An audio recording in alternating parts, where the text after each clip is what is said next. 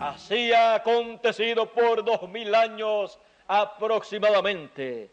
El Espíritu de Dios ha estado volando desde la tierra de Israel, desde el oriente, rumbo al occidente, pasando de frontera a frontera pasando la frontera de una nación a otra nación, de un continente a otro continente, y pasando de un mensajero a otro mensajero, y de un pueblo a otro pueblo.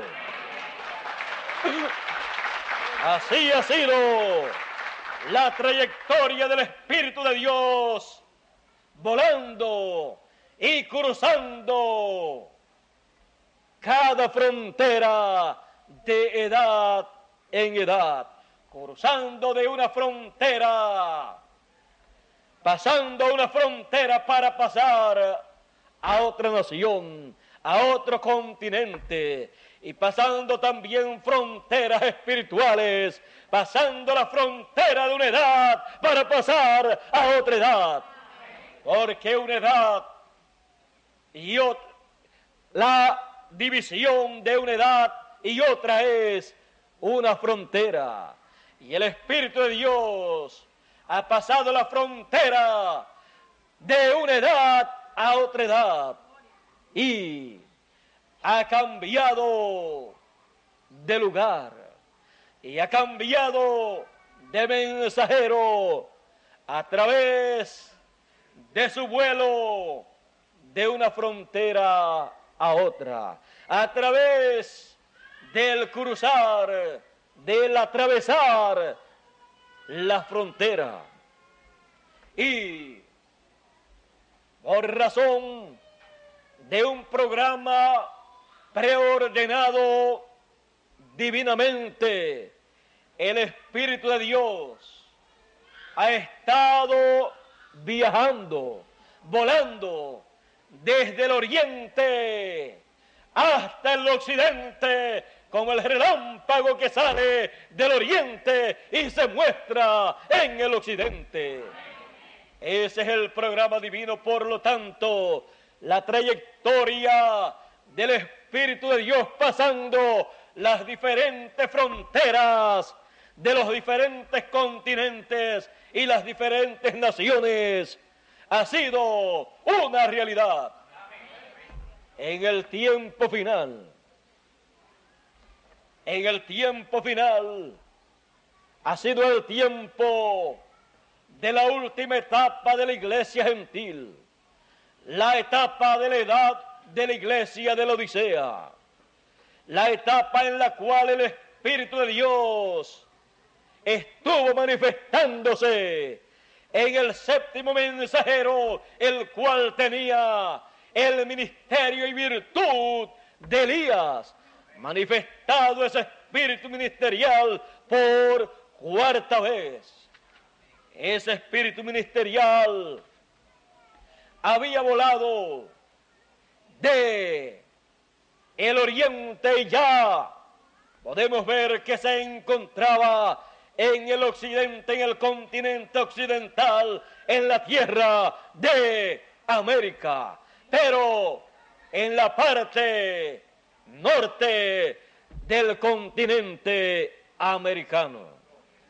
Ahí en Norteamérica, el Espíritu de Dios habitó y se manifestó a través de ese instrumento de carne humana que tuvo. Trajo el mensaje correspondiente para esa edad. Llamó al pueblo de esa edad llamó el pueblo que correspondía a esa etapa de la construcción del templo espiritual del Señor. Y luego cuando llegó a su etapa final, todavía la nación norteamericana, todavía Norteamérica no conocía el Espíritu de Dios manifestado en carne humana en el séptimo mensajero de la iglesia gentil, con el ministerio manifestado de Elías por cuarta ocasión. Y todavía la nación americana no ha comprendido ella como nación que tuvo el más grande de los profetas que ha pisado la tierra en las siete edades de la iglesia gentil. Todavía no ha comprendido la bendición, el privilegio tan grande que tuvo Norteamérica. Y cuando el tiempo se le pasó a Norteamérica, como se le pasó a cada nación en donde el Espíritu de Dios estuvo manifestado en cada mensajero correspondiente para cada edad de la iglesia gentil. El Espíritu de Dios voló de Norteamérica como había volado de las demás naciones y demás continentes donde había estado en edades pasadas. Porque el Espíritu de Dios no se detiene. Él sigue adelante llevando a cabo ese programa divino ya preordenado, ya diseñado de antemano, porque ese programa es la gran obra divina que Él ha anunciado a través de sus profetas del pasado y también del Nuevo Testamento. Por lo tanto, estando todavía el séptimo mensajero en el cual el espíritu de Elías estaba manifestado, ya estaba diciendo, ese espíritu de Elías estaba diciendo a través de su mensajero que ya había dejado a la nación norteamericana. Ya entonces la nación norteamericana había sido abandonada por el Espíritu de Dios, aunque todavía estaba en el mensajero de la séptima edad de la iglesia gentil. Él comprendiendo la hora en que estaba viviendo, él sabiendo que ya el Espíritu de Dios había concluido su labor en Norteamérica. Él decía, ya yo ni oro por Norteamérica. Él estaba muy triste, pues él siendo norteamericano en cuanto a su nacimiento, en cuanto a su cuerpo terrenal.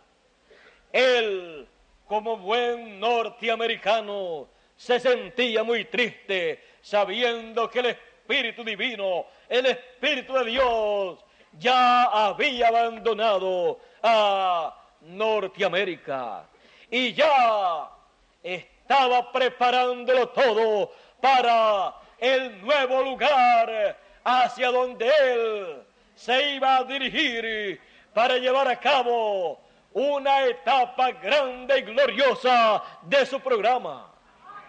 Pues en el programa divino está la construcción de un nuevo templo, el cual el renuevo construiría conforme a la profecía del profeta Zacarías.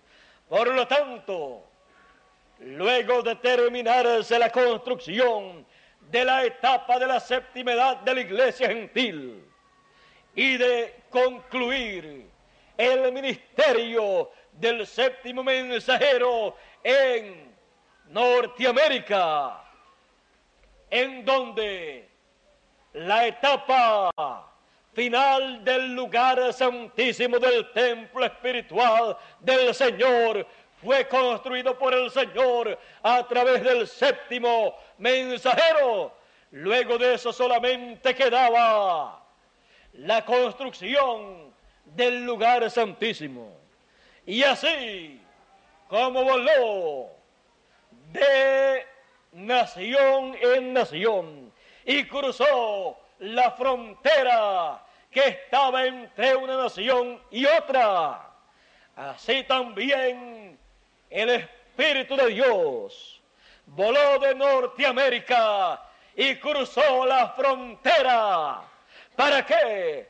Para continuar la construcción del templo espiritual, del templo espiritual del Señor Jesucristo. Para la construcción de la parte más importante de ese templo, para la construcción del lugar santísimo en donde será colocado el ministerio de los dos querubines actualizados, que será el ministerio de los dos olivos y de los dos candeleros en el templo espiritual del Señor Jesucristo, y en donde colocará el Señor Jesucristo el arca del pacto, en donde colocará el libro que fue abierto en el cielo y que es traído a la tierra para ser colocado en el templo del Señor, en el lugar santísimo de ese templo, siendo así ese libro, siendo así la ley actualizada.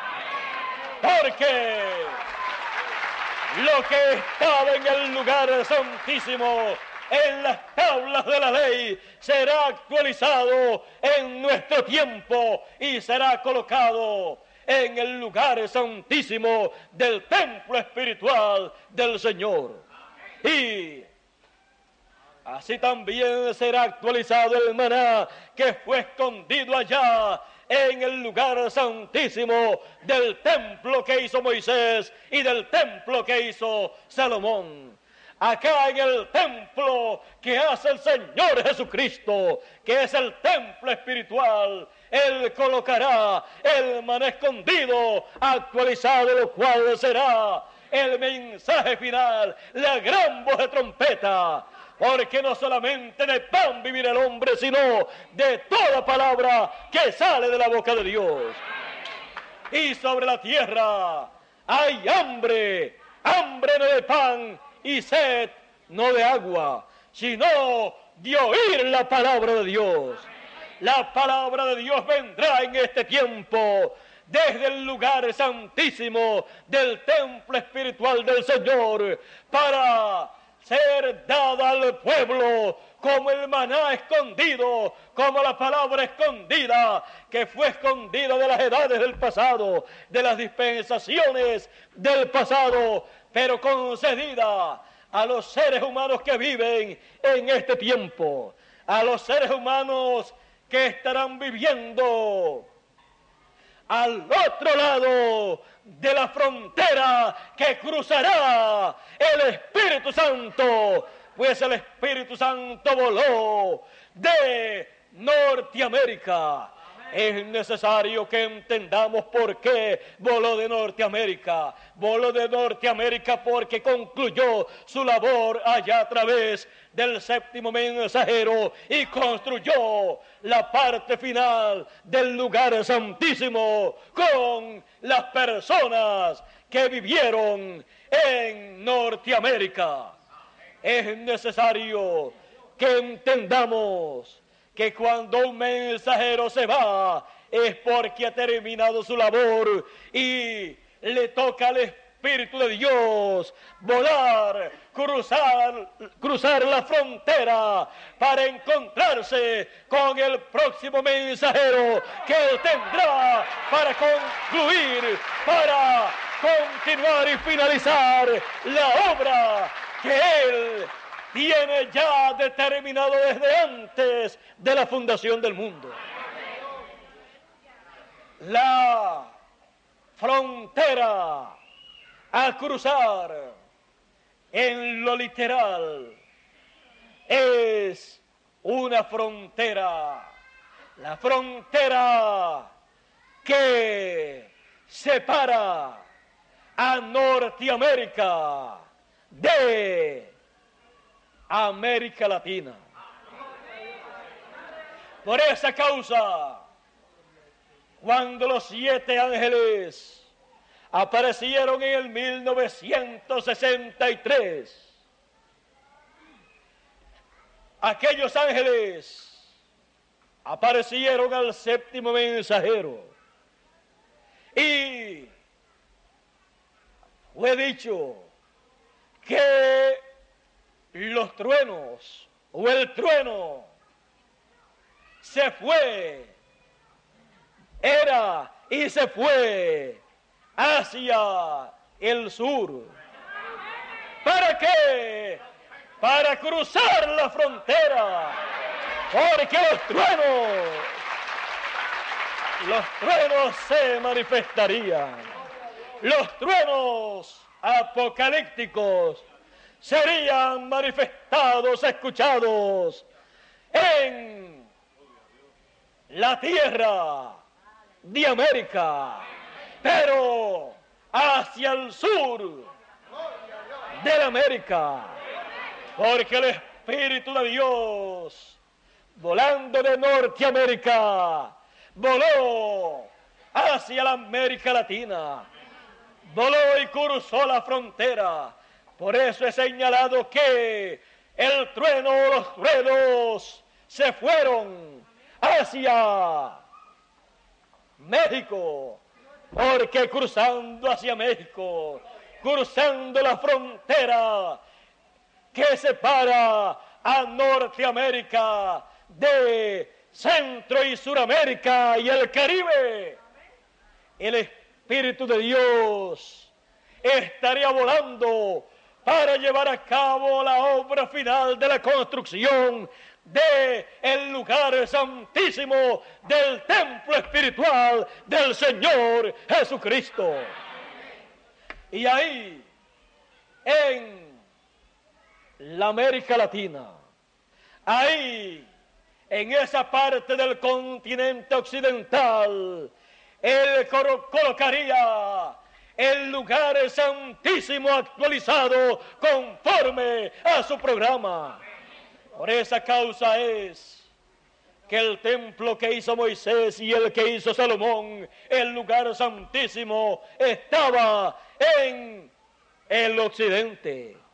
Porque en el occidente sería la construcción de el lugar santísimo del templo espiritual del Señor Jesucristo. Y por eso fue que el Señor Jesucristo dijo que la venida del Hijo del Hombre sería como el relámpago que sale del oriente y se muestra en el occidente. Porque el continente occidental es el continente de América. Sería en América donde la venida del Hijo del Hombre como el relámpago resplandecería para alumbrar en y desde el lugar santísimo de su templo espiritual y así alumbrar el entendimiento, la mente y el corazón de los seres humanos para que puedan comprender ese gran programa divino que se ha estado llevando a cabo por miles de años y que en este tiempo final ha de llegar a su feliz conclusión, a su feliz completación. Es necesario que entendamos en este tiempo en que vivimos lo que ha estado aconteciendo en ese programa divino. Porque si no comprendemos lo que ha estado aconteciendo, nos pasará por encima lo que Dios ha prometido para el occidente. Es necesario que el occidente despierte a la realidad. Despiértate tú que duermes. Levántate de entre los muertos y te alumbrará Cristo. Te alumbrará el Espíritu de Dios desde el lugar santísimo del templo espiritual del Señor Jesucristo. Te alumbrará el entendimiento, te alumbrará la mente para que puedas comprender las cosas espirituales, las cosas de Dios que han estado aconteciendo desde miles de años atrás y hoy en día está aconteciendo la cosa más grande que Él ha prometido para los seres humanos. Hoy en día, en este tiempo final, es el tiempo para el cumplimiento de la promesa de la venida del Hijo del Hombre, de la venida del Señor, como el león de la tribu de Judá, como Rey de Reyes y Señor de Señores, para llevar a cabo la obra de redención en su segunda etapa, que es la redención de nuestros cuerpos terrenales, para llevar a cabo la resurrección de los muertos en Cristo y la transformación de estos cuerpos terrenales que tenemos en la actualidad. La transformación de los cuerpos terrenales es la redención del cuerpo terrenal, redimido, llevado de regreso a su posición original, llevado de regreso a la forma original en que Dios hizo al primer hombre y también al segundo hombre, o sea, al segundo Adán, lo cual fue por creación, creación divina. Es necesario que entendamos la hora en que vivimos. Es necesario que comprendamos que estamos viviendo la hora más grande y más gloriosa de todos los tiempos. Es necesario que entendamos, que comprendamos que el Espíritu de Dios ha volado a través de la frontera. Ha volado a través de la frontera de una nación a otra. De Norteamérica, Asia, América Latina. Por lo tanto, es necesario que nosotros sepamos la obra que corresponde para este tiempo final, la cual será llevada a cabo al otro lado de la frontera. No podemos ser personas que nos quedemos en la frontera, porque seríamos fronterizos. Tenemos que pasar la frontera, pasar al otro lado para ver, para ver el cumplimiento de las promesas divinas conforme a la escritura porque no hará nada el Señor sin que revele sus secretos a sus siervos los profetas.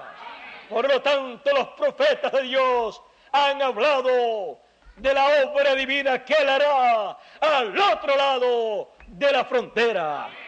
Al otro lado, luego de cruzar el Espíritu de Dios, la frontera que separa a Norteamérica de la América Latina. La América Latina está compuesta por Centro y Suramérica, incluyendo al Caribe. Por lo tanto, es necesario que entendamos el programa que Dios tiene para la América Latina, incluyendo el Caribe. Es necesario que comprendamos estas cosas para así no dejar que el Espíritu de Dios se vaya, vuele de entre nosotros sin terminar la labor que le corresponde llevar a cabo en nuestro medio. Es necesario que nosotros comprendamos estas cosas para que así nosotros seamos colaboradores, para que nosotros seamos obreros de Dios en esa gran labor que corresponde a la América Latina, que corresponde a la construcción del lugar santísimo del templo espiritual del Señor Jesucristo. Para que así, concluida esa labor, pueda entonces hacerse manifiesto el Señor, el Espíritu de Dios, y a través de ese lugar santísimo del templo que está en el cielo y pueda traer a los muertos en Cristo que están en el paraíso y pueda traer la transformación de nuestros cuerpos terrenales y pueda desde el lugar santísimo hablarle también a el pueblo hebreo y pueda llamar y juntar a todos los elegidos de entre los hebreos, que son 144 mil hebreos que verán la venida del Señor a su templo en el lugar santísimo conforme a la promesa divina. Por eso fue dicho por el séptimo mensajero, cuando ellos le vean venir por su novia, cuando ellos le vean con ella, ellos dirán, este es el que nosotros estamos esperando. Porque Él estará en su templo. Él estará manifestado cumpliendo sus promesas, cumpliendo su venida en su templo. Pues está dicho, y vendrá súbitamente el Señor a su templo. Está dicho también que viniendo el Señor a su templo, cegará los ojos de los sabios y de los entendidos terrenales, porque las personas le han dado su propia interpretación a las cosas que Dios estará haciendo en este tiempo final, en vez de tomar la escritura y decir, Dios ha de cumplir estas escrituras y cuando Él las esté cumpliendo, esa será la interpretación de estas promesas divinas. Es necesario que nosotros estemos apercibidos en nuestro tiempo, para que así Dios pueda tomar de entre los gentiles, de entre los que estarán viviendo al otro lado de la frontera y pueda Él construir el lugar santísimo de su templo y pueda Él así manifestarse en su templo, en el lugar santísimo y llevar a cabo la obra del león de la tribu de Judá como rey de reyes y señor de señores, sentándose en el trono de su templo. Porque su trono es el lugar santísimo. Su trono es el arca del pacto en donde estarán las tablas de la ley actualizada, en donde estará ese librito que fue abierto en el cielo y fue traído a la tierra y fue comido en la tierra. Ese librito estará en el lugar santísimo, en el arca del pacto. Y sobre el arca del y en el arca del pacto estará también el man escondido para darlo a los vencedores. Y en el arca del pacto estará también la vara de Aarón que reverdeció, estará actualizada, lo cual será el ministerio, pero no levítico, no el de Aarón, sino el ministerio según el orden de Melquisedec.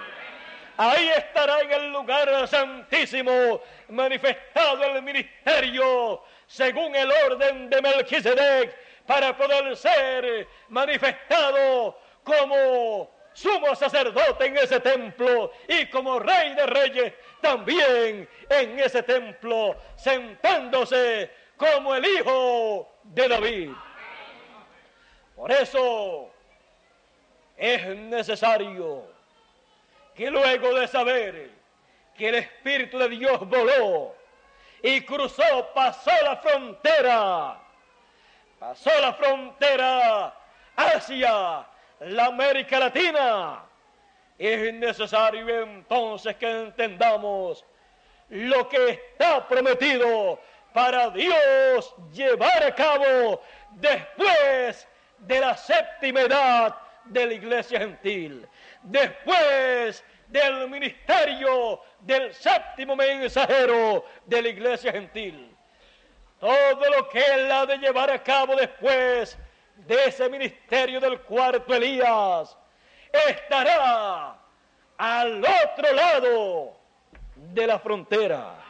Porque el Espíritu de Dios voló al otro lado de la frontera para llevar a cabo la obra, el programa que corresponde al otro lado de la frontera en donde estarán aquellos que fueron vistos en aquella visión. Aquellos que fueron vistos como nativos, como indios, como personas quemadas por el sol. Es necesario que entendamos que la bendición más grande, que la parte más importante del programa divino está al otro lado de la frontera, pasando la frontera, porque el Espíritu de Dios pasó la frontera, pasó de Norteamérica a América Latina. Por lo tanto es necesario que todos caminen hacia donde el Espíritu de Dios haya volado para ver lo que Él estará haciendo. Esto no quiere decir que se tienen que mudar, sino que tienen que espiritualmente mudarse.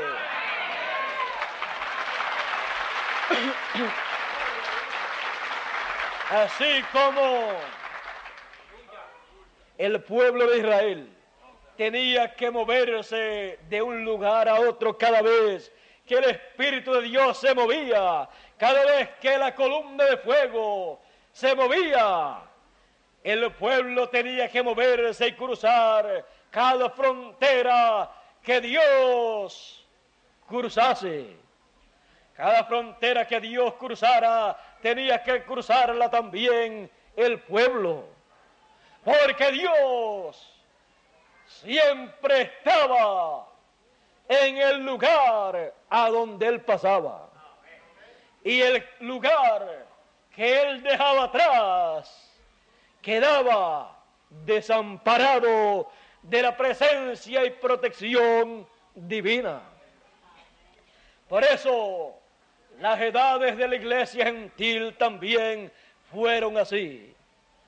Cada vez que el Espíritu de Dios se movía de una edad a otra, espiritualmente el pueblo se movía y entonces los hijos de Dios aparecían en una nueva nación, en un nuevo continente, con un nuevo mensajero y con un nuevo mensaje.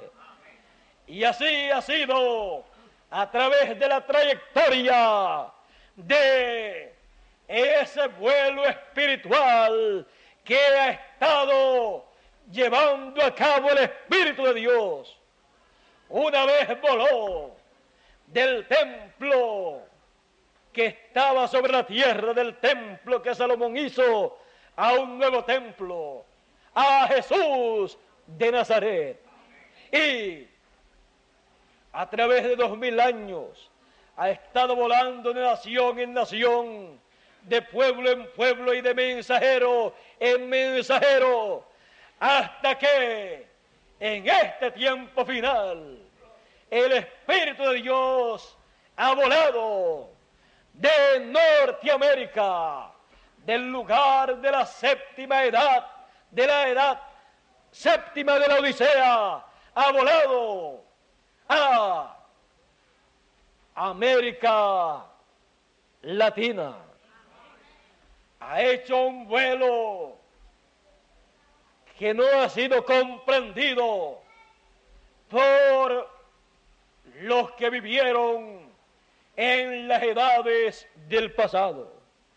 Porque para entender estas cosas hay que también volar espiritualmente a través de la frontera y pasar a el otro lado de la frontera para ver la obra que el Espíritu de Dios está llevando a cabo. No hay otra forma para ver y entender lo que el Espíritu de Dios ha estado haciendo luego de haber volado de Norteamérica a la América Latina. Toda persona que quiera ver el Espíritu de Dios cumpliendo las promesas que Él tiene para este tiempo final, tiene que hacer lo mismo que hizo el Espíritu de Dios. Volar al otro lado de la frontera. Volar al otro lado. Volar de una edad, de la edad de la iglesia de la Odisea, al otro lado de la frontera porque al otro lado de la frontera es la edad eterna, la edad de la piedra angular, la edad de la piedra no cortado de manos, la edad eterna.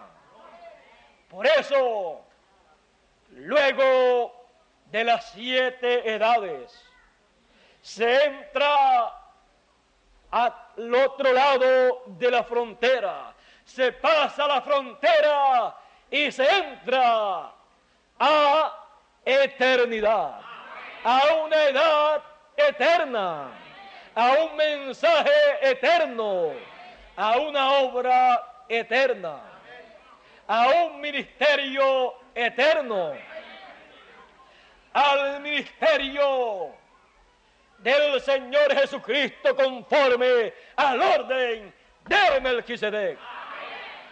Es necesario que comprendamos estas cosas en nuestro tiempo para así estar despiertos al otro lado de la frontera. Porque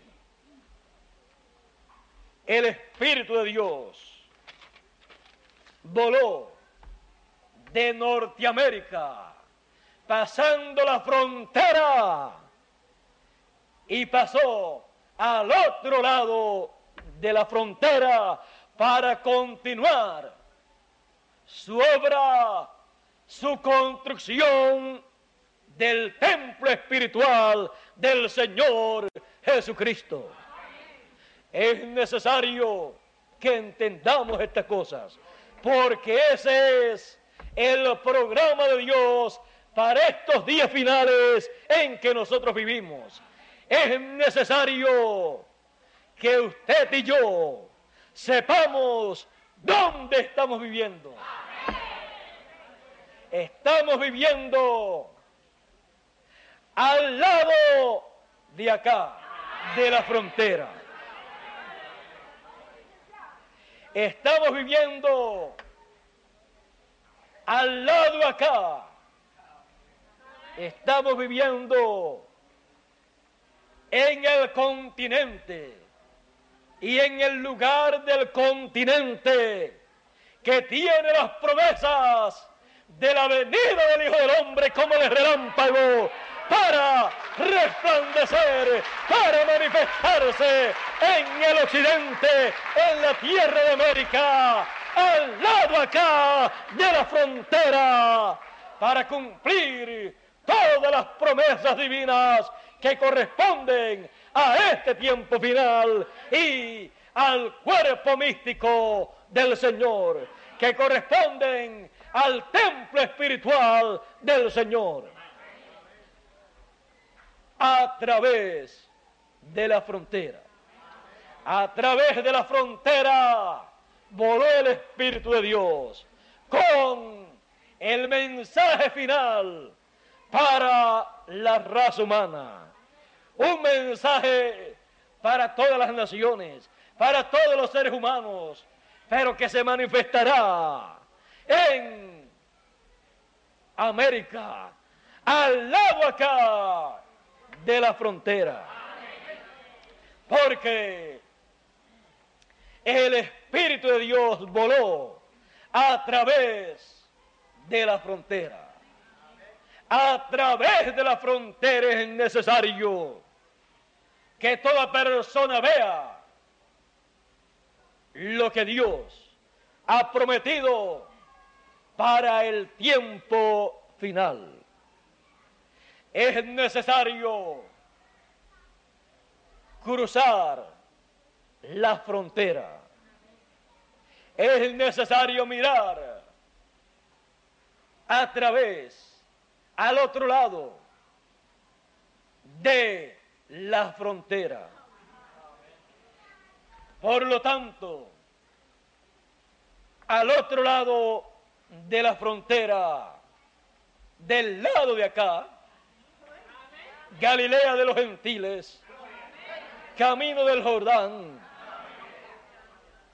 como fue allá, que la luz resplandeció a los que habitaban en tierra y sombra de muerte. Los que habitaban en tinieblas y en sombra de muerte, luz les resplandeció. Al otro lado del Jordán, cruzando la frontera del Jordán, la luz resplandeció. Y cruzando la frontera, la luz resplandecerá en y para la América Latina. La luz espiritual el mensaje de Dios para el tiempo final, la gran voz de trompeta para recoger a todos los elegidos, resplandecerá y sonará y llamará a todos los elegidos en este tiempo final. ¿Para qué? Para que formen parte del lugar santísimo del templo espiritual del Señor Jesucristo, que es el cuerpo místico del Señor Jesucristo. Es necesario que entendamos el tiempo en que vivimos. Es necesario que comprendamos que con la construcción y dedicación de ese templo, el ministerio, conforme al orden de Melquisedec, se abre en ese templo para ministrar a todos los seres humanos en esta tierra y también para los que están en el paraíso y también para ministrar en el universo completo. Es necesario que comprendamos estas cosas porque lo que está aconteciendo en este tiempo final es más grande de lo que nuestras mentes pueden comprender. Es necesario que entendamos lo que está prometido para acontecer al otro lado de la frontera. Es necesario que todos hayamos cruzado la frontera. Hayamos pasado de la edad de la Odisea, cruzando la frontera que separa a la Odisea de la edad eterna y estemos en la edad eterna, en la edad del Hijo del Hombre, en la edad de la mente, en la edad en que se realizará la manifestación de todos los hijos de Dios en la resurrección de los muertos en Cristo y la transformación de nuestros cuerpos. Y entonces estaremos en cuerpos eternos como es el plan, el programa original de Dios para todos los hijos de Dios. El programa original de Dios no era que el ser humano viniera a esta tierra por la unión de un hombre y una mujer y viniera por las relaciones del sexo, sino por creación divina, por creación de la palabra hablada. Por eso, en el tiempo final se volverá a el principio, se volverá al lugar de origen y todos los hijos de Dios en su manifestación, aunque hayan muerto y estén en el paraíso, en la manifestación de todos los hijos de Dios en esta tierra, regresarán para manifestarse en cuerpos eternos, en la resurrección de los muertos, en cuerpos que vendrán, no como vienen actualmente, por papá y mamá, sino por la palabra divina. Y serán entonces hijos manifestados de Dios. No hijos de papá y mamá terrenal, sino hijos de Dios. Hijos de la palabra hablada. Y los que estemos vivos, seremos transformados por la palabra.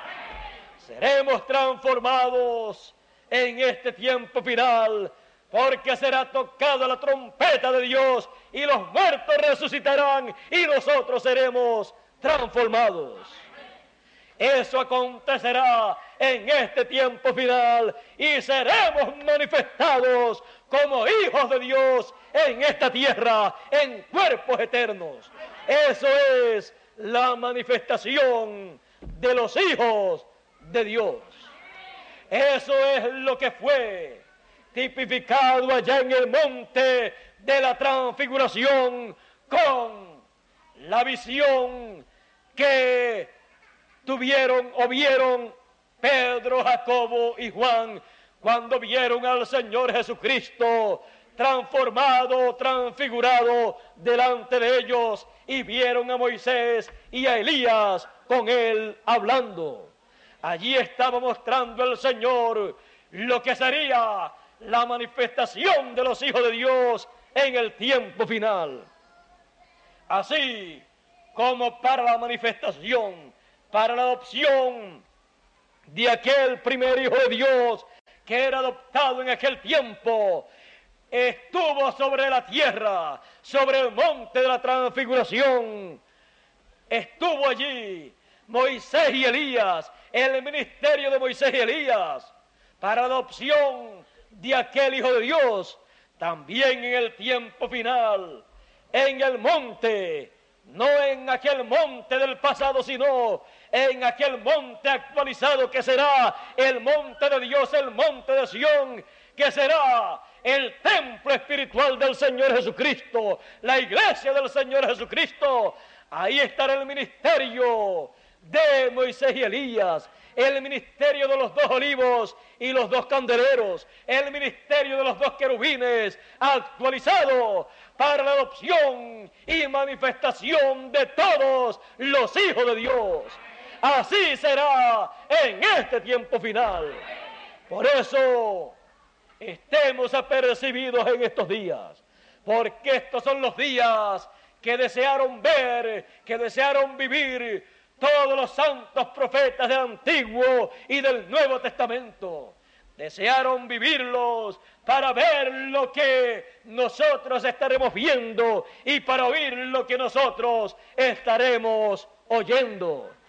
Somos bienaventurados en poder oír y ver lo que está prometido para este tiempo final, al lado acá de la frontera.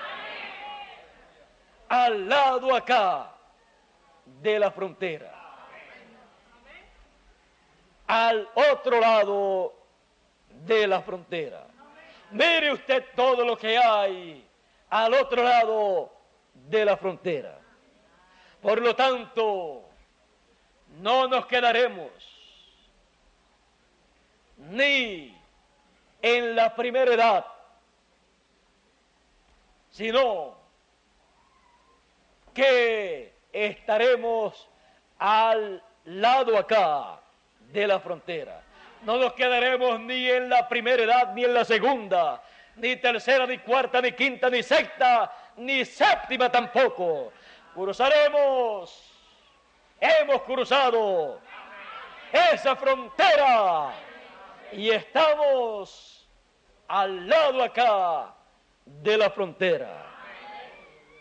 Así como el pueblo de Israel cruzó la frontera y llegó a la tierra prometida, así cada uno de nosotros, cruzando esa frontera espiritual, entonces nos encontramos al lado acá de la frontera, al lado acá en donde están todas las promesas divinas para el tiempo final, al lado acá en donde está la promesa de el espíritu de Elías que dijo, yo recorreré esta senda, este camino una vez más, lo cual será por quinta vez.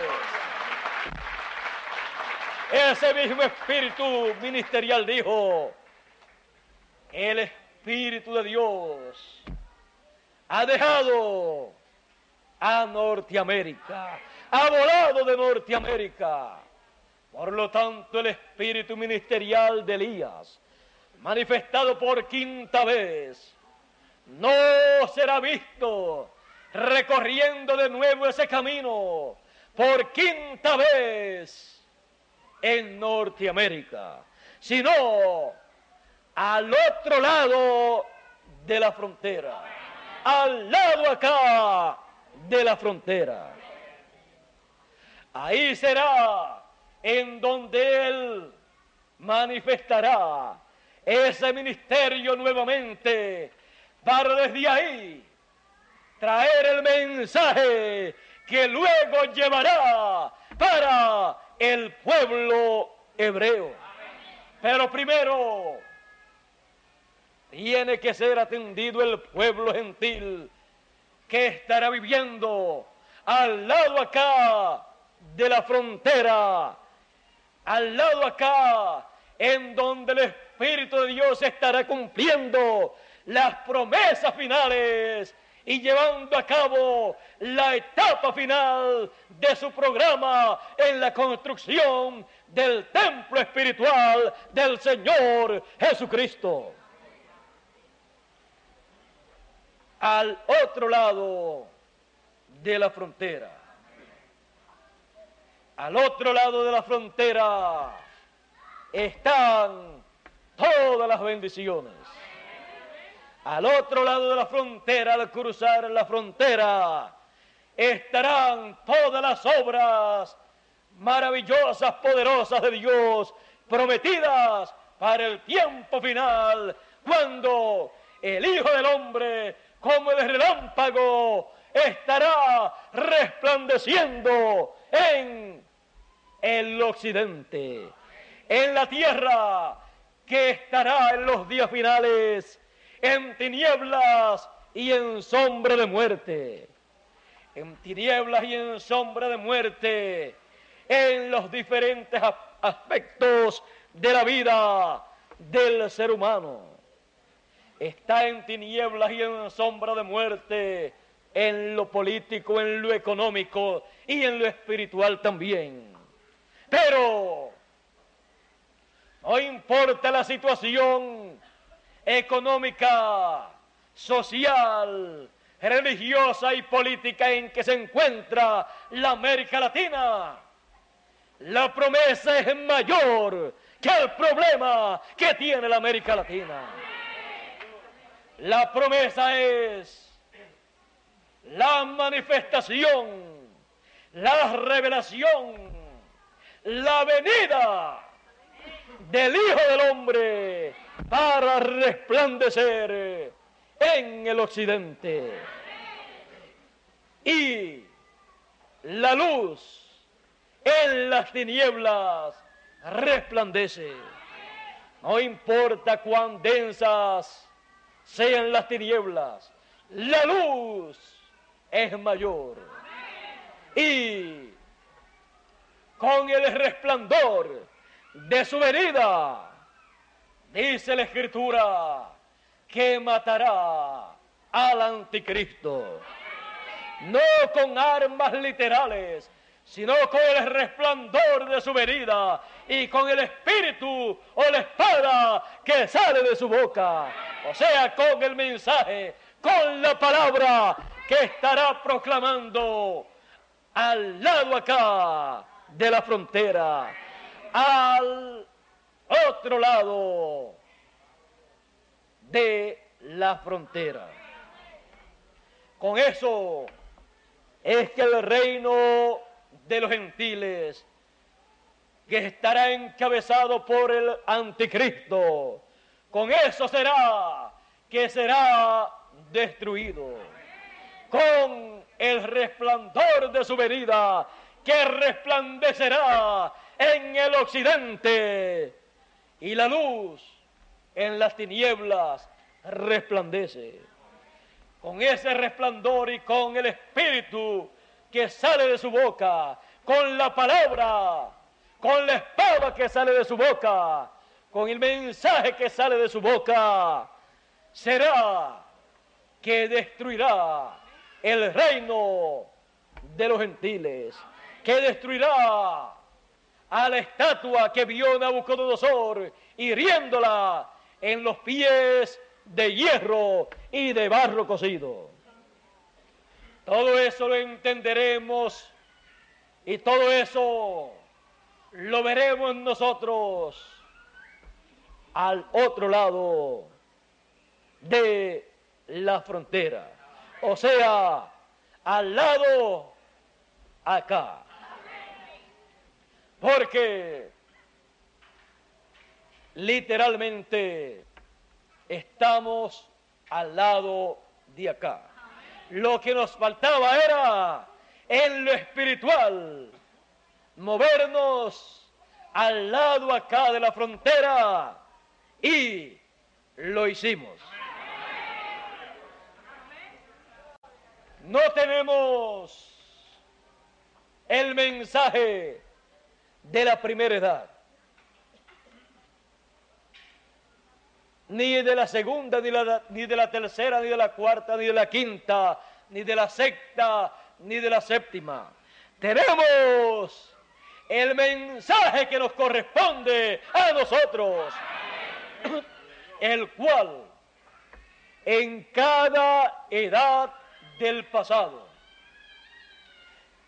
fue reflejado en una porción en y a través de cada edad y cada mensajero.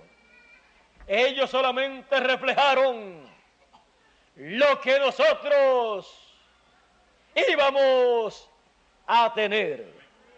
Por eso ellos solamente tuvieron medio arco iris y de ese medio arco iris un solo color de los siete colores. Pero en nuestro tiempo, el ángel fuerte desciende con el arco iris completo alrededor de su cabeza y un librito abierto en su mano. Y todo eso estará manifestándose en el tiempo final. Todo eso lo entenderemos, todo eso lo comprenderemos, lo veremos al lado acá de la frontera. Todo eso será una realidad que entenderemos nosotros, lo cual será lo que nos dará la fe para ser transformados y trasladados o raptados. Ahí estará la fe para el rapto y para la transformación también. Por eso, al otro lado de la frontera, viviremos espiritualmente. Tendremos el mensaje que nos corresponde a nosotros. Y al otro lado de la frontera se efectuará el cumplimiento de las promesas divinas para este tiempo final. Al otro lado de la frontera se llevará a cabo el cumplimiento de todo aquello que acontecerá luego de la gran voz de trompeta dar su mensaje. En palabras más claras, al otro lado de la frontera o al lado acá, veremos el cumplimiento de la resurrección de los muertos en Cristo y veremos la transformación de los vivos. Sin el mensaje eterno que corresponde al otro lado de la frontera, no hay resurrección ni transformación, porque ese mensaje es la gran voz de trompeta que junta a todos los elegidos es la gran voz de trompeta que llama a todos los hijos del reino de Dios. Y todo eso al otro lado de la frontera. O sea, al lado acá de la frontera. al lado acá de la frontera. Atravesando la frontera se pasa a las promesas divinas para el tiempo final. Al otro lado de la frontera. Porque al otro lado de la frontera están todas las bendiciones de Dios, todas las promesas divinas. Por lo tanto, estemos al otro lado de la frontera, o sea, al lado acá. Dios les bendiga, Dios les guarde.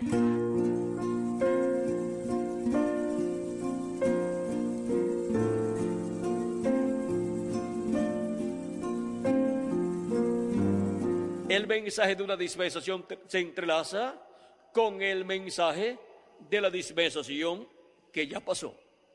Y por eso es que las cosas que estaban en la dispensación anterior pasan en una forma glorificada a la nueva dispensación. Por ejemplo, el Cordero Pascual que estaba en la dispensación de la ley pasó a la dispensación de la gracia en una forma glorificada y en una forma actualizada y en una forma magnificada en la persona de Jesucristo, el cual fue presentado por Juan el Bautista como el Cordero de Dios que quita el pecado del mundo. Por lo tanto, no se tienen que estar sacrificando más corderos para el pecado, porque ya uno, Jesucristo, fue sacrificado para ser el Cordero Pascual de todo creyente en él y Él nos redimió.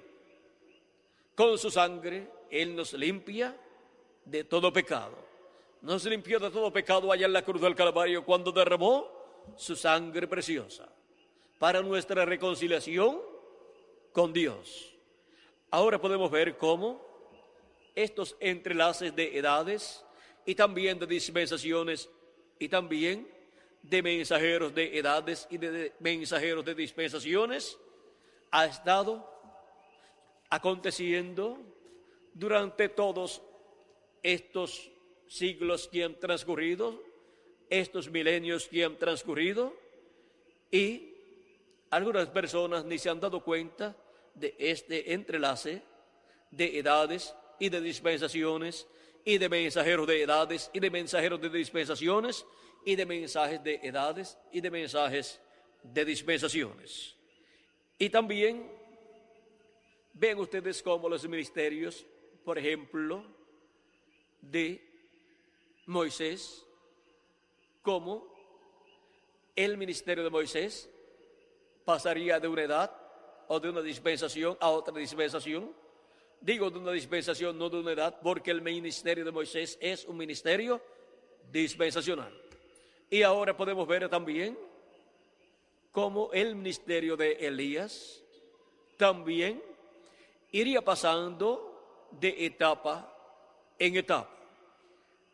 Del primer Elías pasó al segundo Elías. Del segundo Elías pasó al tercer Elías. O sea, de Elías Nisbita pasó a Eliseo. De Eliseo pasó a Juan el Bautista. Y de Juan el Bautista el tercer Elías pasó a William Marion Brannan, el cuarto Elías. Y del cuarto Elías está prometido para pasar al quinto Elías, que es el ángel del Señor Jesucristo. Y podemos ver cómo de uno pasa al otro, del primero paso al segundo, del segundo al tercero, del tercero al cuarto y del cuarto está prometido para pasar al quinto. Y esos son los entrelaces ministeriales también.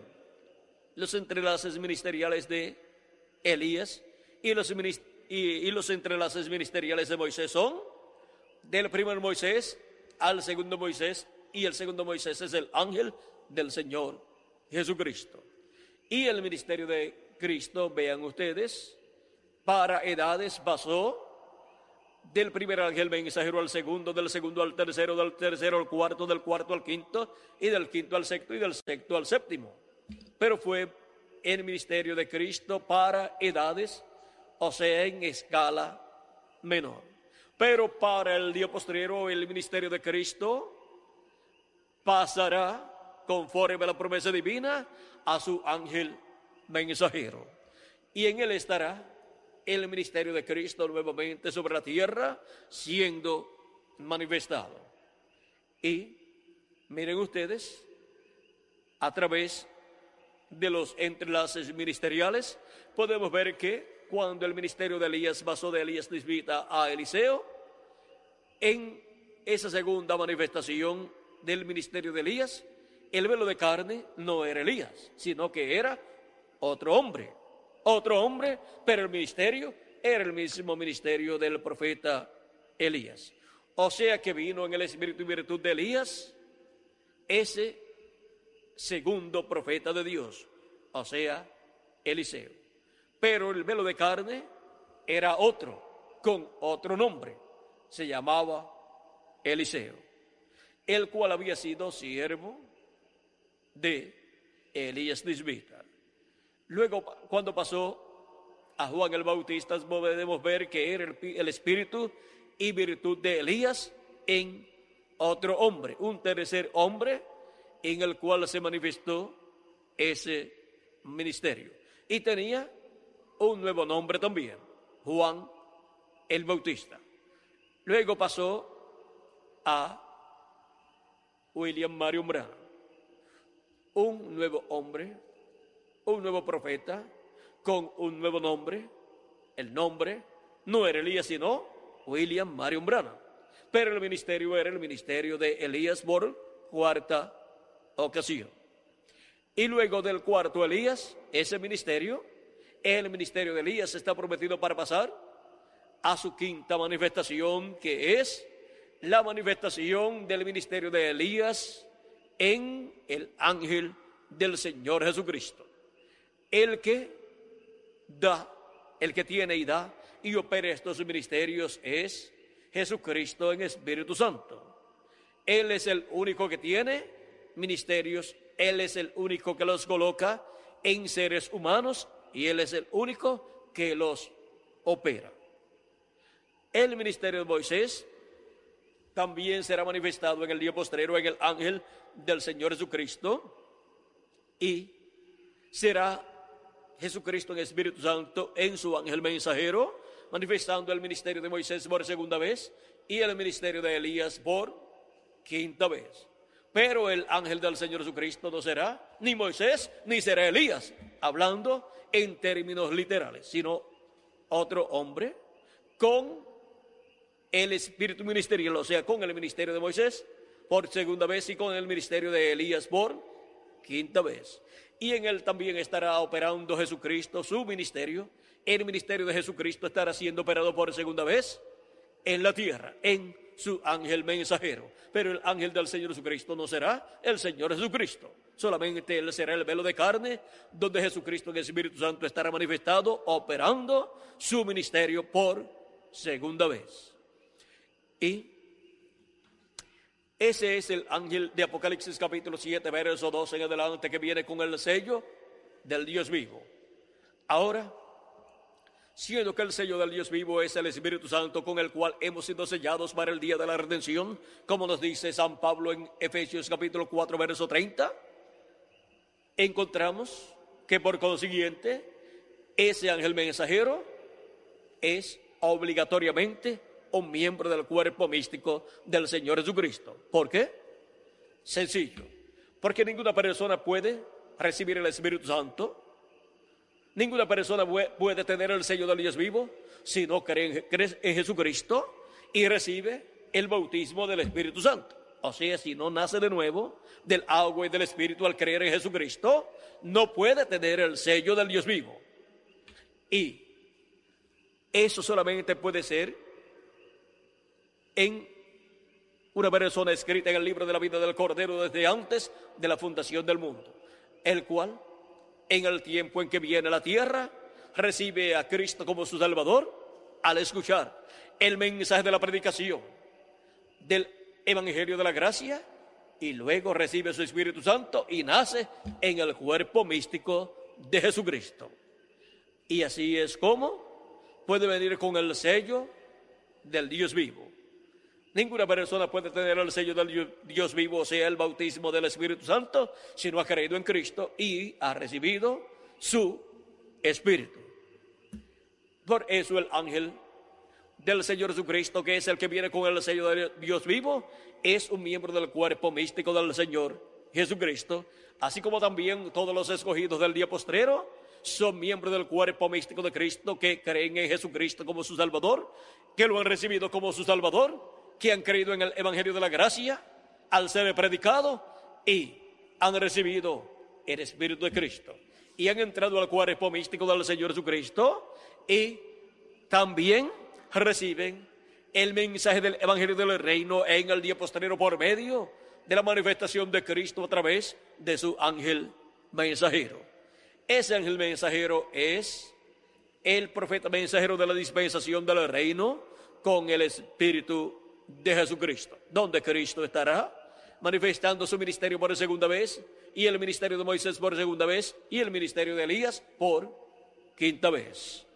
Y así es como el ministerio de Cristo en el día posterior estará en su cuerpo místico de creyentes, operando en él los ministerios de apóstol, de profeta, de evangelista, de pastor y de maestro, operándolos a nivel de dispensación o dispensacional, con un mensaje dispensacional.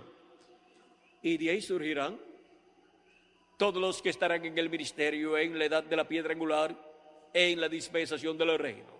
De ahí surgirán muchas personas para tener ministerios en el cuerpo místico de Jesucristo y trabajar y atender la casa de Dios, pero todos estarán sujetos a ese ministerio dispensacional. Por eso es que en Apocalipsis capítulo 22 y verso 18 en adelante dice, yo testifico a todo aquel que oye las palabras de la profecía de este libro. Si alguno añadiere a estas cosas, Dios traerá sobre él las plagas que están escritas en este libro. Y si alguno quitare de las palabras del libro, de esta profecía, Dios quitará su parte, de, su parte del libro de la vida y de la santa ciudad y de las cosas que están escritas en este libro. Y este libro, vean ustedes, se lo reveló el ángel del Señor Jesucristo a Juan, el apóstol, en esta forma simbólica. O sea que este libro apocalíptico fue revelado por el ángel del Señor Jesucristo al apóstol San Juan, porque este es el ángel del Señor Jesucristo enviado para traer esta revelación de Jesucristo a su iglesia.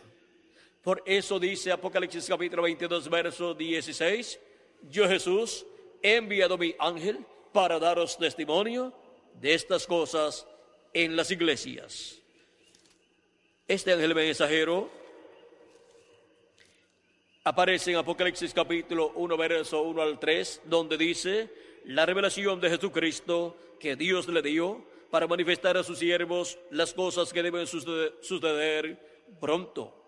Y lo declaró enviando, enviándola por medio de su ángel a su siervo Juan. ¿Cómo declaró esta revelación de las cosas que deben suceder pronto? Por medio de su ángel mensajero.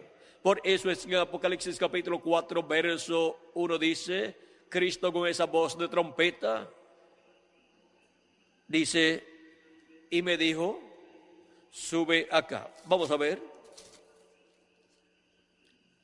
Capítulo 4, vamos a leerlo, el verso 1 completo. Después de esto miré, y aquí una puerta abierta en el cielo, y la primera voz que oí como de trompeta, hablando conmigo, dijo, sube acá y yo te mostraré las cosas que sucederán después de estas. ¿Y a quién envía para dar a conocer las cosas que deben suceder pronto? A su ángel mensajero.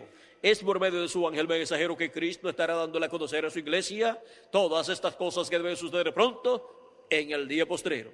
Por eso, en Apocalipsis capítulo 22, verso, 16, verso 6 dice, y me dijo, estas palabras son fieles y verdaderas. Y el Señor, el Dios de los espíritus de los profetas, ha enviado su ángel para manifestar a sus siervos, para mostrar a sus siervos las cosas que deben suceder pronto.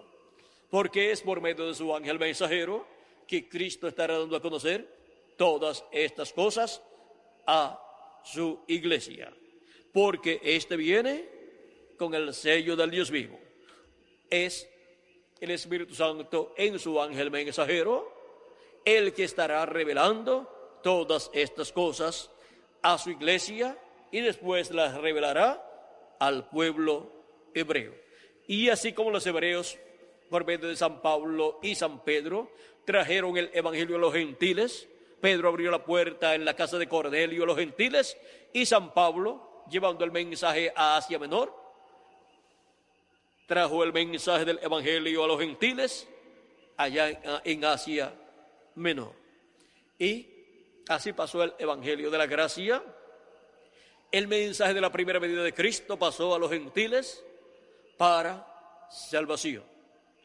Se dio a conocer la obra de Cristo en su primera medida, allí en la cruz del Calvario, como nuestro Redentor. Y ahora el Evangelio para ser predicado a los hebreos será el Evangelio del reino en el día postrero, el cual estará primero en medio de la iglesia del Señor Jesucristo. El Evangelio del reino es el mensaje de la segunda venida de Cristo como el león de la tribu de Judá, como rey de reyes y señor de señores, en su obra de reclamo. Ese mensaje, primero, estaría en medio de su iglesia gentil, porque es su iglesia la que ha estado esperando por dos mil años su segunda venida. Y ese misterio es revelado a su iglesia en el día posterior. Y luego, ese misterio será dado a conocer al pueblo hebreo y ellos dirán, esto era lo que nosotros estábamos esperando.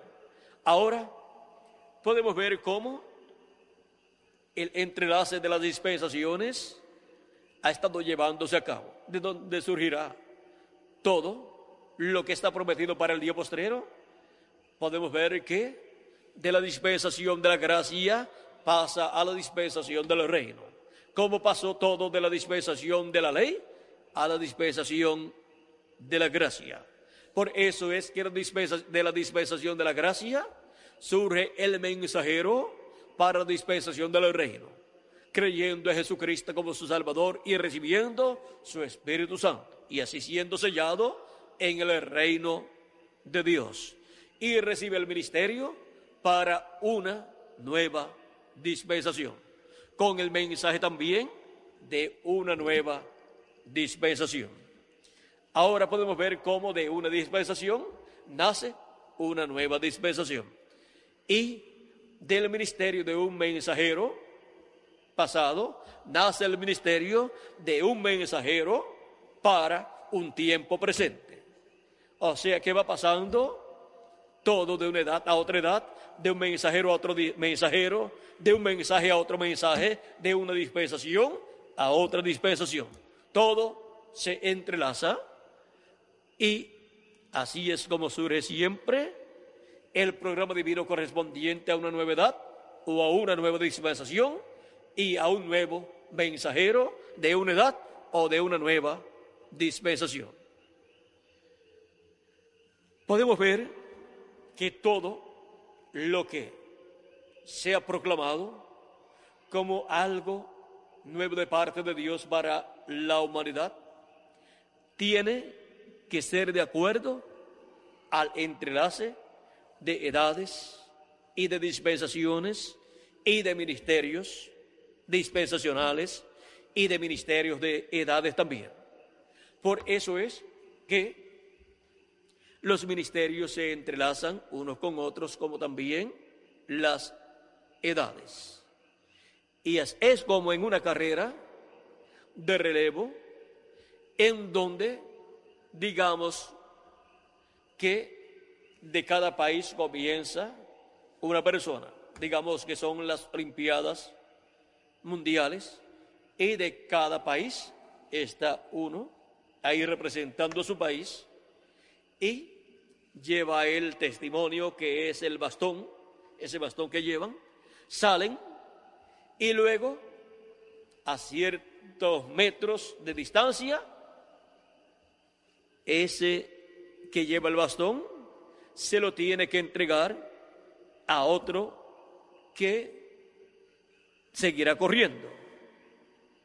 Hay un lugar donde se entrelazan y agarra el bastón el otro.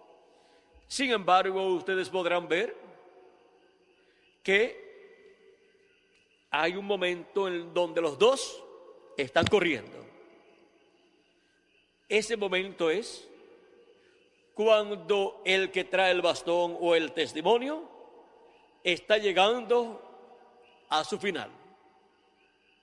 Y un poquito antes, el que va a tomar el bastón sale corriendo también. Y los dos corriendo, ahí se entrelazan y el otro agarra el bastón o el testimonio. Y sigue corriendo pero también continúa corriendo el que le entregó el testimonio o el bastón o el cetro al otro, pero ya va corriendo sin el bastón, sin el testimonio, sin el cetro. O sea que esa parte de esa carrera no la está corriendo como mensajero, ya terminó su carrera, pero tiene un entrelace. Y desde el momento en que el otro tomó el bastón, desde ese momento el otro está corriendo la carrera y está contando para puntuación. Y después otro, más adelante, está esperándolo de su propio país, está esperándolo para tomar ese testimonio, el bastón, o sea, el cetro, y seguir corriendo. Y así van de tramo a tramo hasta que el último toma el bastón o testimonio o cetro y con ese es que se llega a la meta. Ahora en el programa divino encontramos que tenemos una carrera de ocho tramos, siete tramos para las siete edades de la iglesia gentil, donde han estado corriendo las diferentes edades y donde ha estado corriendo cada el mensajero, en esa carrera espiritual. En la carrera por la vida eterna. Es la carrera de la vida eterna. En donde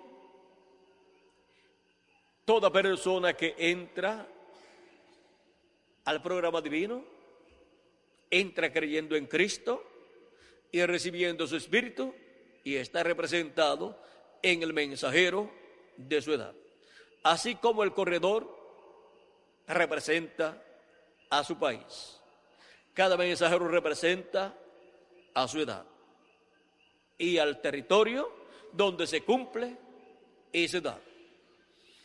Luego cuando llegamos al tramo final, encontramos que, vean ustedes, la primera edad de la iglesia gentil fue en Asia Menor.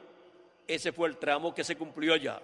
La segunda fue en Europa, en un territorio de Europa donde corrió el segundo ángel mensajero, como Pablo corrió allá en Europa, en la primera edad de la iglesia gentil.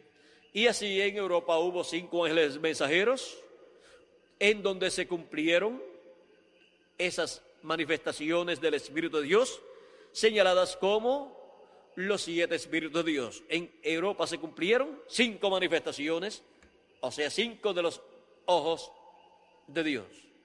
Luego en Norteamérica se cumplió el séptimo ojo o ministerio de Cristo en William Marion Branham. Fue la séptima etapa o séptimo tramo de la carrera de la iglesia del Señor Jesucristo con sus miembros y sus, su mensajero. Y ahora, para el tramo final, que es el tramo de la edad de la piedra angular, el Espíritu de Cristo pasa a la América Latina y al Caribe.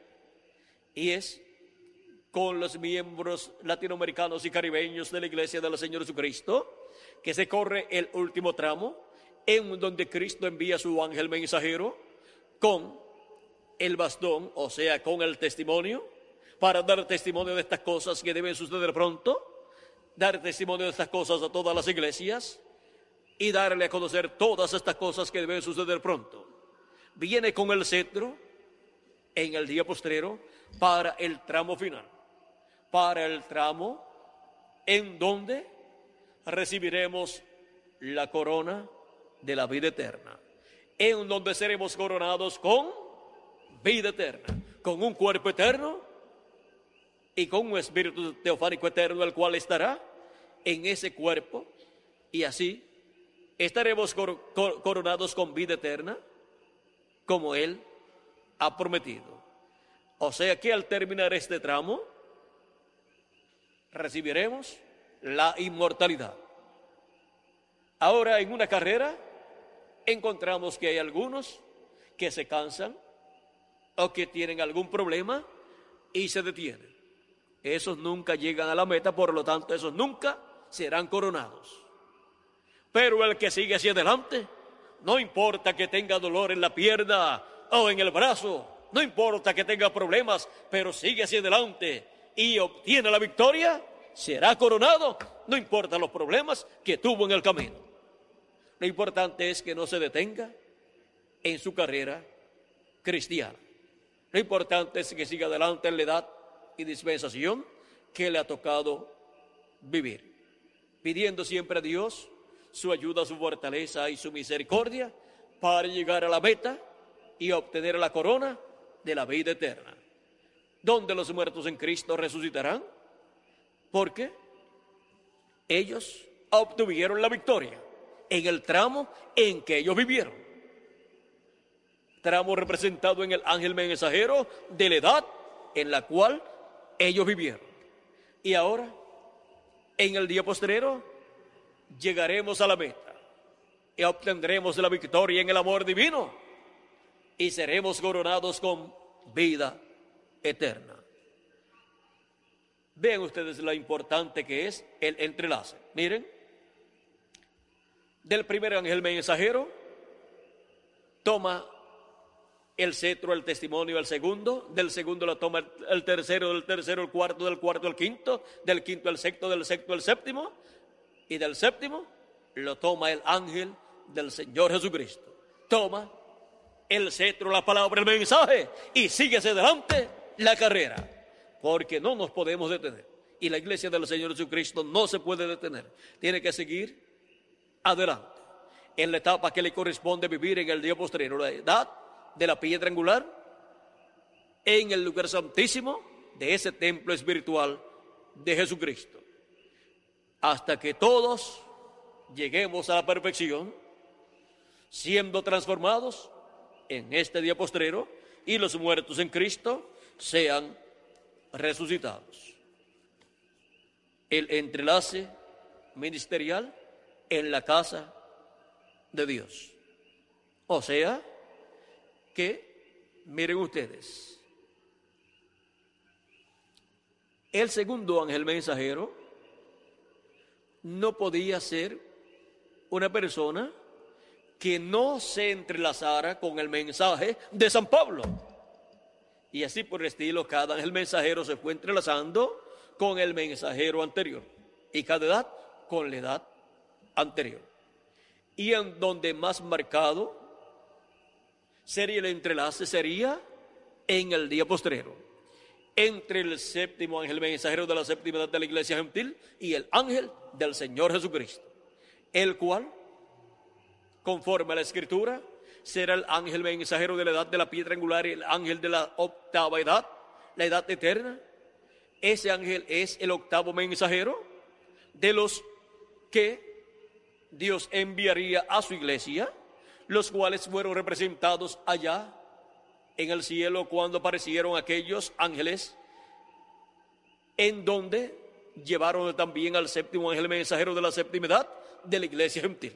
Allá en el cielo, a, a unas 27 millas, de 27, 30 millas de alto, aparecieron esos ángeles mensajeros con el séptimo ángel mensajero también de la séptima edad de la iglesia gentil. O sea que hubo ocho ángeles mensajeros allá.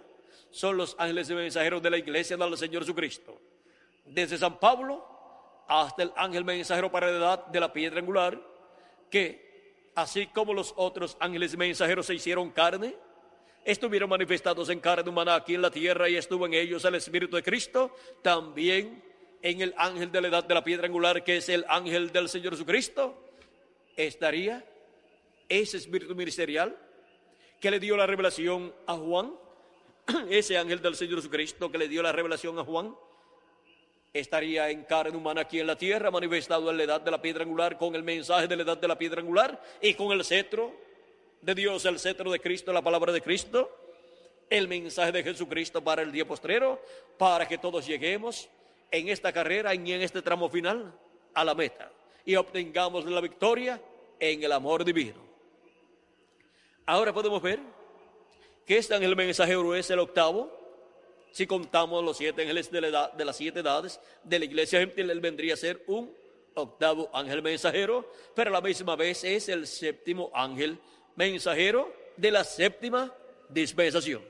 O sea que el octavo es el séptimo mensajero dispensacional para la dispensación del reino. Y así, es como en el día postrero, este entrelace ministerial sería llevado a cabo ¿dónde? En la casa de Dios. Vean cómo ha sido en la casa de Dios que se han llevado a cabo estos entrelaces ministeriales. De estos siete entrelaces de las siete edades de la iglesia gentil, vean, todos fueron en la casa de Dios, en la iglesia del Señor Jesucristo, y este entrelace del séptimo ángel mensajero de la séptima edad al ángel mensajero del Señor Jesucristo para la octava edad, la edad de la piedra angular, que es una edad octava, encontramos que también es en la casa de Dios, porque ahí es donde se está recibiendo el sello de Dios vivo, cada hijo e hija de Dios.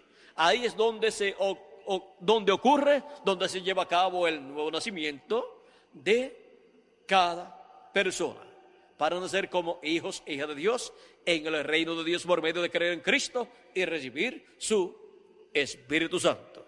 Así es que podemos ver que este ángel mensajero de Jesucristo, con el sello de Dios vivo, es un hijo del Señor Jesucristo, uno nacido de nuevo del agua y del Espíritu, que en la casa de Dios nacería en el tiempo final.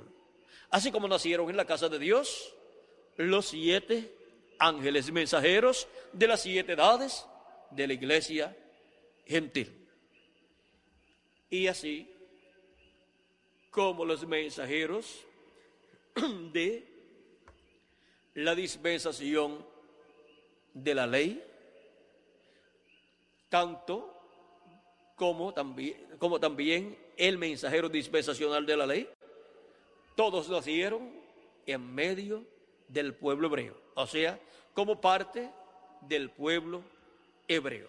Y cuando digo todos nacieron en medio del pueblo hebreo, no quiero decir que todos nacieron allá en la tierra de Israel, porque Moisés nació allá en Egipto, pero en medio del pueblo hebreo, o sea, por medio de la descendencia hebrea. Y ahora es por medio de la descendencia del segundo Adán, por medio de la descendencia de Jesucristo, el hijo de Abraham, y también Jesucristo, el hijo de David. Por medio de Jesucristo es que todos los miembros del cuerpo místico de Cristo han nacido en la casa de Dios. Y por eso es que tienen la bendición de la primogenitura, porque son los primogénitos de Dios. Son los primeros que nacen en la casa de Dios. Son los primeros que nacen de nuevo. Y los primeros que nacen de nuevo pertenecen a un cuerpo místico de creyentes. La iglesia del Señor Jesucristo, que es la que tiene la primogenitura. como la recibió? Efraín. Y por eso es que la iglesia del Señor Jesucristo está compuesta por los primogénitos, primogénitos de Dios, escritos en el cielo, en el libro de la vida del Cordero. Ahora podemos ver que por medio de Cristo, que es el primero principio de esa nueva creación, se ha estado llevando a cabo la creación de una nueva raza, la cual en el día posterior llegará a su perfección. O sea, llegará a su perfección porque obtendrá el cuerpo físico y eterno y glorificado en el cual viviremos por toda la eternidad. Por eso ha sido tan importante el ministerio de Jesucristo pasando a través de estos siete ángeles mensajeros y en el día postrero pasando al ángel del Señor Jesucristo, porque es para la perfección de los santos para la perfección de los miembros del cuerpo místico del Señor Jesucristo. El entrelace ministerial en la casa de Dios. Hemos visto que Él ha tenido muchos siervos fieles y prudentes en su casa, en su iglesia, de edad en edad. Y para el día postrero, pues estará el postrero de los siervos fieles y prudentes, que es el ángel del Señor Jesucristo, el cual tiene la promesa, de cierto digo, que sobre todos sus bienes le pondrá. Dice, bienaventurado aquel siervo que cuando su Señor venga le haya siendo así, dándole el alimento espiritual a tiempo, o sea, el mensaje que corresponde a ese tiempo. El mensaje que corresponde al tiempo de la segunda venida de Cristo, ¿cuál es? El mensaje de la segunda venida de Cristo. El mensaje de la segunda venida de Cristo como el Rey de Reyes y Señor de Señores. Y ese siervo fiel y prudente que estará dando ese mensaje será el ángel del Señor Jesucristo. Y ese será el siervo fiel y prudente al cual el Señor pondrá sobre todos sus bienes, el cual se sentará con su Señor en su trono. Al que venciere, yo le daré que se siente conmigo en mi trono. ¿En qué trono? Cristo se sentó en el trono del Padre en el cielo. Él dijo, así como yo me he sentado con mi Padre en su trono. Así como Cristo se sentó con el Padre en su trono ya en el cielo, ahora Cristo promete al vencedor, que será el siervo fiel y prudente, dice, yo le daré que se siente conmigo en mi trono. El trono que está en el cielo no es el trono de Jesucristo. El trono de Jesucristo es el trono de David. Es el trono de David allá en medio del pueblo hebreo. En ese trono es donde Cristo promete sentar al vencedor. Yo le daré que se siente conmigo en mi trono, así como yo he vencido y me he sentado con mi Padre en su trono. Ahora miren la bendición tan grande que hay para el día postrero. Por eso es que en el día postrero, cuando los muertos en Cristo resuciten y nosotros los que vivimos seamos transformados, Cristo se sentará sobre su trono allá en Israel. Se sentará en ese trono de David y con él el vencedor. Con él se sentará su ángel mensajero. Su ángel mensajero también será el que estará con Cristo en ese juicio que Cristo llevará a cabo para los galardones que recibirán los miembros del cuerpo místico de Jesucristo. Ese es el ángel que estará Cristo utilizando en este tiempo también, como lo estará utilizando en este día postrero, para por medio de él darnos a conocer todas estas cosas que deben suceder pronto. Primeramente las dará a conocer a su iglesia y después al pueblo hebreo. Ese es el ángel ministrador del día postrero. Es el ángel que estará en el día postrero con el ministerio del día postrero correspondiente a la casa de Dios. Y bajo ese ministerio es que estará todo sujeto. Todo estará sujeto a ese ministerio que Cristo estará operando en su ángel mensajero. Ahora hemos visto el entrelace ministerial. ¿Dónde? En la casa de Dios. Muchas personas están esperando el cumplimiento de las promesas correspondientes al día postrero por muchísimos lugares, pero muchos no se han dado cuenta que todo eso es en la casa de Dios, o sea, en la iglesia del Señor Jesucristo. El entrelace ha ocurrido ¿dónde? De edad en edad en la iglesia del Señor Jesucristo, en la casa de Dios. Y así también es para este día postrero. el entrelace ministerial en la casa de Dios. Vean, para cada edad hubo un ministerio, uno solo, y de ese dependían todos los ministerios locales de cada congregación y los ministerios de evangelistas y de pastores y de maestros y de apóstoles, todos dependían de ese ministerio que Dios depositaba en el mensajero de esa edad. Así es para el día posterior también, para la edad de la piedra angular y para la dispensación del reino. Y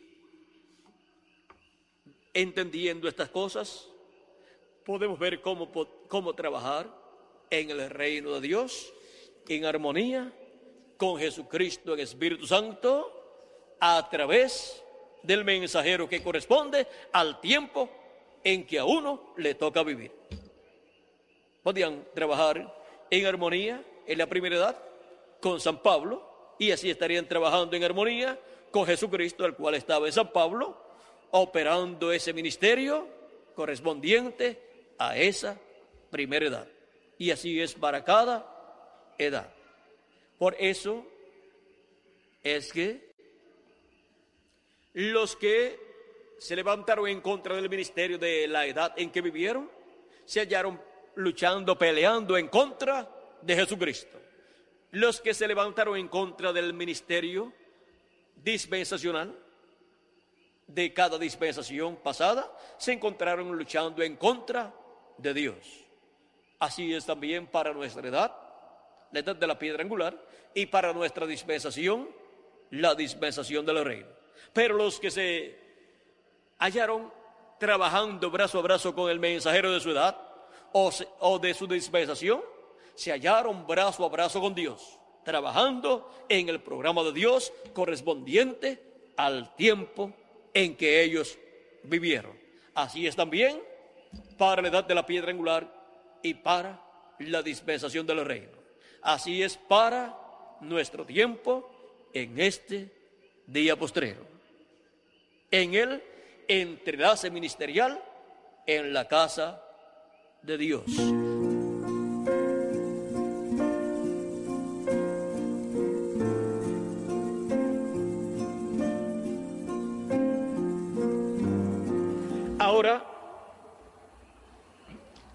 Podemos ver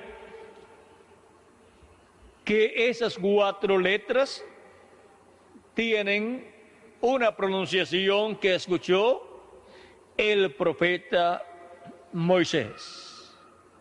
Ahora, encontramos que cuando apareció Jesús, era nada menos que ese ángel que le había aparecido a Moisés. Era nada menos que ese ángel que tiene el nombre de Dios, el nombre eterno, eterno de Dios. Y ahora vean cómo Jesucristo en una ocasión dice, Padre, glorifica tu nombre. Y Dios, con una voz de trueno desde el cielo, habló y dijo, lo he glorificado y lo glorificaré otra vez, o sea, aún una vez más. Esa es una promesa divina. Y esa promesa divina, vean ustedes, será cumplida, parte fue cumplida en la primera venida de Cristo, donde fue glorificado el nombre de Dios y lo glorificará aún, aún más o lo glorificará otra vez en la segunda venida de Cristo. Ahora, ahí estará el nombre del ángel de Jehová. Vean ustedes San Juan capítulo 12, capítulo 12, verso 28, o verso 27 en adelante dice, ahora está turbada mi alma, ¿y qué diré? Esto en el monte de los en el monte de los olivos o huerto de los olivos, allí en el Hexemaní. Ahora está turbada mi alma, ¿y qué diré? Padre, Padre, sálvame de esta hora, mas para esto he llegado a esta hora. O sea, había llegado para este propósito, para tomar nuestros pecados, hacerse mortal y morir en la cruz del Calvario. Padre, glorifica tu nombre. Entonces vino una voz del cielo. Vamos a ver. No, esto no fue en, fue un poco antes del monte de, fue un poco antes del Hexemaní. Dice, Padre, glorifica tu nombre. Entonces vino la voz del cielo, lo he glorificado y lo glorificaré otra vez. Y la multitud que estaba allí y había oído la voz decía que había sido un trueno. Otros decían, un ángel le ha hablado. Respondió Jesús y dijo, no ha venido esta voz por causa mía, sino por causa de vosotros. Ahora, vean ustedes cómo el nombre eterno de Dios fue glorificado en la primera venida de Cristo y será glorificado en la segunda venida de Cristo. En la venida del Verbo hecho carne dos mil años atrás, en Jesús fue glorificado el nombre de Dios, el nombre del ángel del pacto. Y será glorificado conforme Apocalipsis capítulo 19 en la venida del verbo, conforme Apocalipsis 19, viniendo el verbo que es la venida del jinete del caballo blanco de Apocalipsis capítulo 19, el cual tiene un nombre que ninguno entendía sino él mismo. Apocalipsis 19, vamos a ver lo que nos dice. Versos 11 en adelante dice, vi el cielo abierto y aquí un caballo blanco y el que lo montaba se llamaba fiel y verdadero y con justicia juzga y pelea. Sus ojos eran como llama de fuego y había en su cabeza muchas diademas y había y y tenía un nombre escrito que ninguno conocía sino él mismo. Estaba vestido de una ropa teñida en sangre y su nombre es el Verbo de Dios. Es la venida del Verbo de Dios, la venida del ángel del pacto en su segunda venida. El precursor de la segunda venida de Cristo, en el libro de los sellos, página 256 en español, dijo, cuando nuestro Señor aparezca sobre la tierra, Él vendrá sobre un caballo blanco como la nieve y será completamente Emanuel, la palabra de Dios encarnada en un hombre. O sea, la palabra, el verbo, viniendo en carne humana en el día postrero, en el cumplimiento de la segunda venida de Cristo. El verbo viniendo encarnado en qué? En un hombre dijo el precursor de la segunda venida de Cristo. O sea que tendrá el ángel del pacto, el ángel de Jehová, que es Jesucristo en su cuerpo teofánico, Jesucristo en el Espíritu Santo, para el día postrero él tendrá un velo de carne en el cual estará velado y revelado, manifestado, y donde será glorificado el nombre eterno de Dios. Y en donde Jesucristo estará manifestado como el león de la tribu de Judá, como rey de reyes y señor de señores en su obra de reclamo. Ahora, recuerden que la primera venida de Cristo como Cordero de Dios manifestado en carne humana en un hombre llamado Jesús de Nazaret Ese misterio estuvo cumplido y manifestado en la tierra por 33 años y las personas no se daban cuenta que allí estaba el velo de carne, donde estaba el verbo, la palabra encarnada en toda su plenitud. No se daban cuenta que allí estaba el ángel del pacto vestido de carne humana en la primera venida de Cristo como el Cordero de Dios. Así también será para la segunda venida de Cristo como el león de la tribu de Judá y como rey de reyes y señor de señores en su obra de reclamo. Estará manifestado el ángel del pacto en carne humana en un hombre en el día postrero por muchos años. Y las personas que estarán viviendo en la tierra no se darán cuenta de lo que estará sucediendo en el programa de Dios y no se darán cuenta que Jesucristo estará en Espíritu Santo en un velo de carne aquí en la tierra en el día postrero, en el tiempo final y edad de la piedra angular. Y ahí estará llevando a cabo la obra correspondiente al tiempo final. La primera venida de Cristo estuvo manifestada en la tierra por 33 años, o sea, la venida del ángel del pacto en carne humana, en un velo de carne creado por Dios, en el vientre de María, porque no habían velos de carne seres humanos limpios del pecado, porque habían venido por medio del primer Adán, el cual había caído y todos estaban contaminados con el pecado y Dios tuvo que crear un cuerpo de carne sin pecado para morar en él. Y luego de llevar a cabo la obra de redención de la cruz del Calvario y lavarnos con su sangre preciosa y llenarnos de su Espíritu Santo, en este planeta Tierra, durante todos estos dos mil años que han transcurrido y aún en nuestro tiempo, han habido personas limpias de todo pecado y llenos del Espíritu de Dios, nacidos en el reino de Dios, nacidos de nuevo.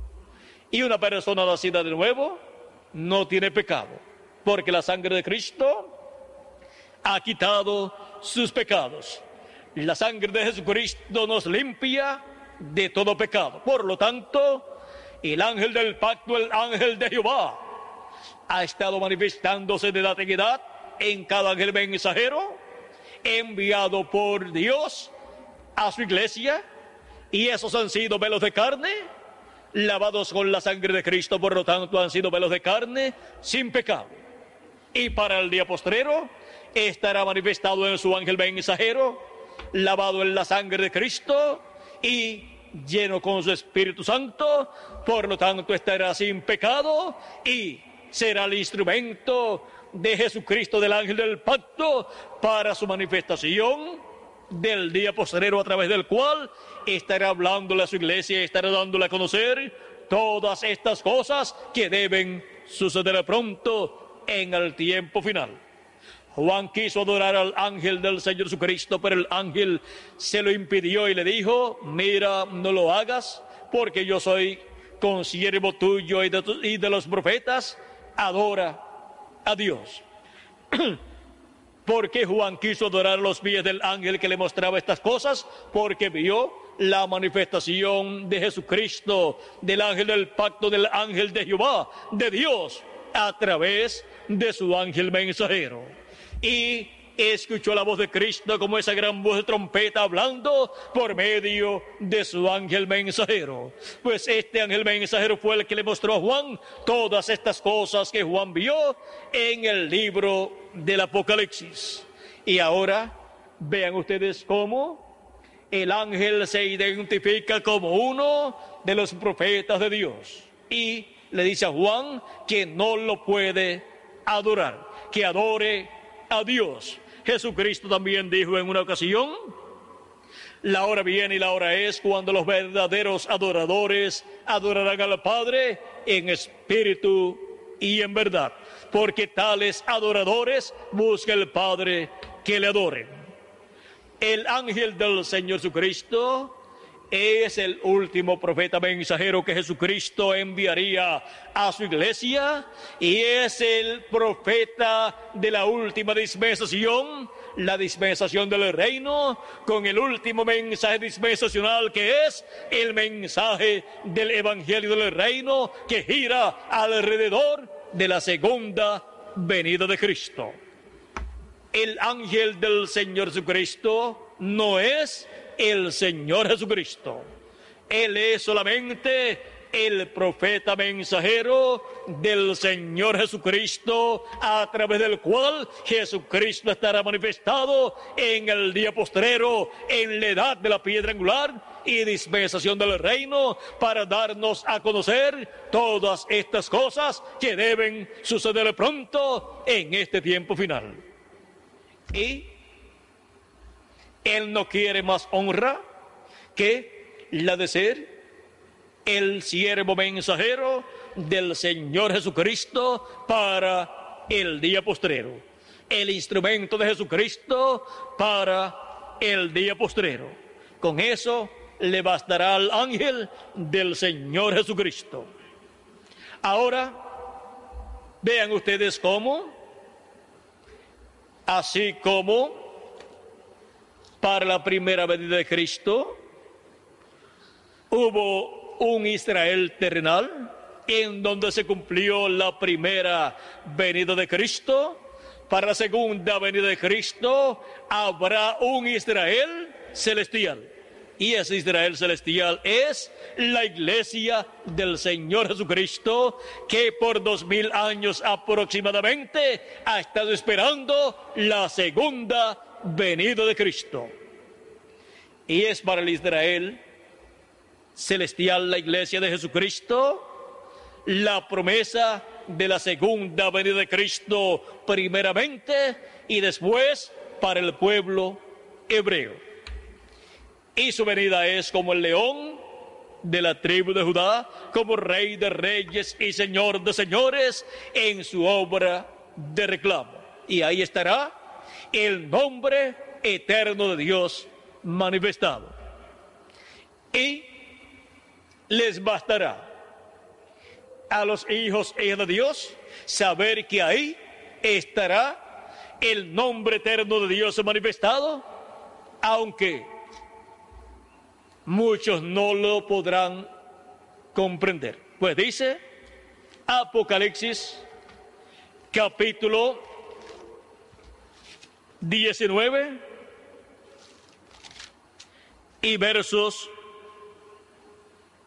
vamos a ver, y verso 12, dice sus ojos eran como llama de fuego y había en su cabeza muchas diademas y tenía un nombre escrito que ninguno conocía sino él mismo. O sea, que no pueden aparecer personas diciendo que conocen el misterio de ese nombre, porque ese misterio lo conoce él mismo y en su manifestación en carne humana será conocido por el ángel del Señor Jesucristo ese misterio. Y él lo comprenderá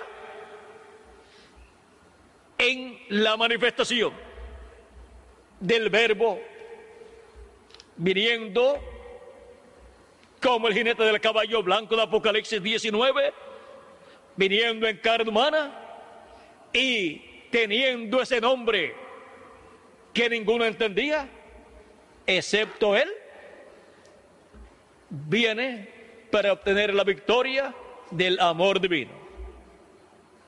Y con ese nombre obtendrá la victoria en el amor divino, porque Dios glorificará su nombre. Él dijo, lo he glorificado y lo glorificaré otra vez.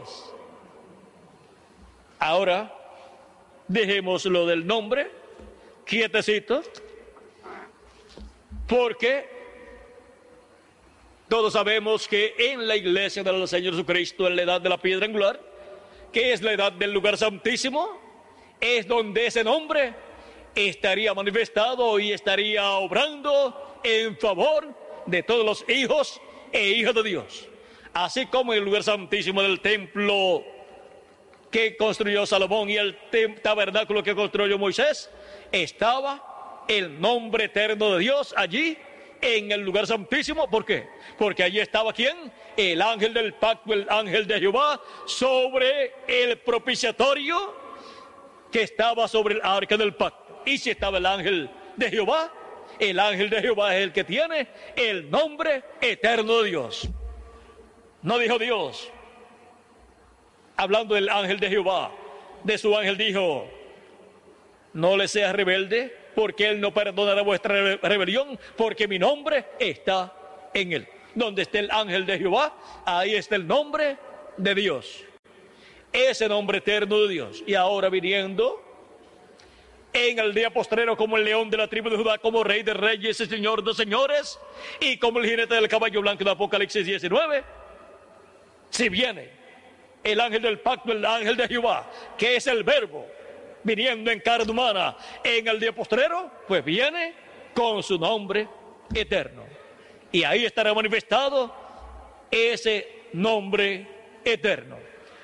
Por lo tanto, vendrá manifestado el ángel del pacto, el ángel de Jehová, en el nombre eterno de Dios en el día postrero. Y Dios glorificará su nombre eterno en el día postrero. Ahora veamos cómo, así como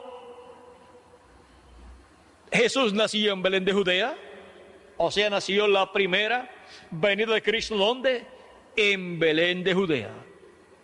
Pero habían nacido muchas personas en Belén de Judea y muchos descendientes de David, y también el rey David nació en Belén de Judea. Y ahora, Belén es la casa del pan de Dios. Y Cristo es la casa del pan de Dios. Por eso nació en Belén de Judea.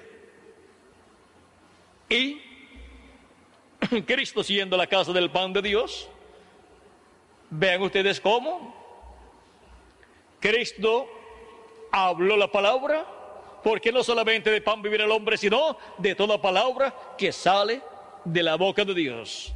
Y allí estaba el pan de Dios el verbo, la palabra. Por eso él dijo, yo soy el pan vivo que he descendido del cielo. Y el que come de este pan vivirá eternamente. Ahora vean cómo el pan de vida estaba manifestado en carne humana en Jesús, porque Él es la casa del pan de Dios. y ahora Cristo siendo la casa del pan de Dios, Él es nuestro Belén. Y todos los nacidos en Cristo, creyentes en Cristo, que han lavado sus pecados en la sangre de Cristo y han recibido su Espíritu Santo, han nacido en Cristo, por consiguiente han nacido en Belén, porque Cristo es nuestro Belén.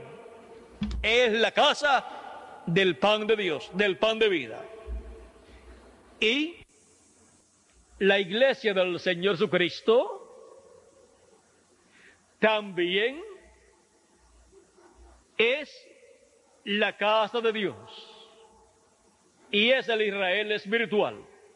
Y es la casa de Dios. Y por consiguiente es la casa del pan de Dios. En donde Cristo el pan de Dios ha estado de edad en edad, alimentando a sus hijos de edad en edad por medio de cada siervo fiel y prudente que él ha enviado. Y así la iglesia del Señor Jesucristo, teniendo los nacidos en Cristo, los nacidos en Belén, se convierte a la iglesia novia del Señor Jesucristo en la Belén también. la pequeña Belén y en nuestro tiempo, en la edad de la piedra angular, la pequeña Belén para el día postrero tendrá el cumplimiento de la segunda venida de Cristo. Porque en la iglesia del Señor Jesucristo, vean ustedes por medio de creer en Cristo, lavar nuestros pecados en la sangre de Cristo y recibir su Espíritu Santo, nacemos en la iglesia del Señor Jesucristo. O sea que nacemos en la iglesia del Señor Jesucristo como la Belén, que tendría los hijos e hijas de Dios, descendientes de Cristo, el Hijo de David, y por consiguiente, todos los nacidos en Cristo, en el cuerpo místico de Cristo, son la casa de David. Y por eso son reyes y sacerdotes para reinar con Cristo por mil años y luego por toda la eternidad. Por eso es que todos estaremos con Cristo reinando en y desde Jerusalén sobre el planeta Tierra completo y sobre el pueblo hebreo, porque es la casa, la familia de descendencia de David, la descendencia de reyes de la casa de David, que recibirán el reino de Dios y reinarán con Cristo, con el Mesías, por mil años y luego por toda la eternidad. Ahora vean cómo de entre todos los nacidos en Cristo, nuestro Belén, y en la iglesia del Señor Jesucristo, nuestra Belén, como iglesia, habrá uno en el cual, de edad en edad, Dios se manifestará. Jesucristo en Espíritu Santo se manifestaría. Y ese sería el mensajero de cada edad o etapa de la iglesia del Señor Jesucristo se manifestó en San Pablo el primer ángel mensajero de la iglesia de Jesucristo entre los gentiles, en Irenio el segundo, en Martín el tercero, en Colombo el cuarto, en Lutero el quinto, en Wesley el sexto y en William Branham el séptimo y en el ángel del Señor Jesucristo el octavo. Paredad de la piedra angular. Y todos estos nacidos en Belén. Como en Belén nació el rey David y como en Belén nacieron también los hermanos del rey David, que eran siete hermanos que tuvo el rey David, pero el menor de ellos era quién? David, el cual era el octavo hijo de Isaí.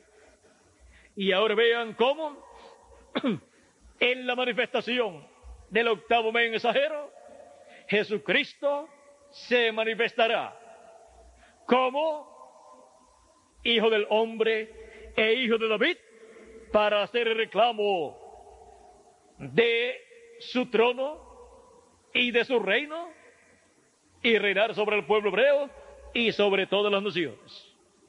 Y hacer el reclamo de su iglesia, todos los redimidos con su sangre preciosa, para colocarlos en cuerpos eternos a nosotros que vivimos y también a los muertos en Cristo, los cuales vivieron en etapas pasadas. Ahora vean cómo estos ocho hijos de Isaí están representados los ocho mensajeros de la iglesia del Señor Jesucristo entre los gentiles. Y cómo en la manifestación del octavo mensajero que está representado en el rey David, Cristo se manifestará como rey de reyes y señor de señores en su obra de reclamo. Y reclamará el trono de David, porque él es el heredero al trono de David y en su manifestación final Jesucristo, como heredero al trono de David, hará el reclamo de su trono.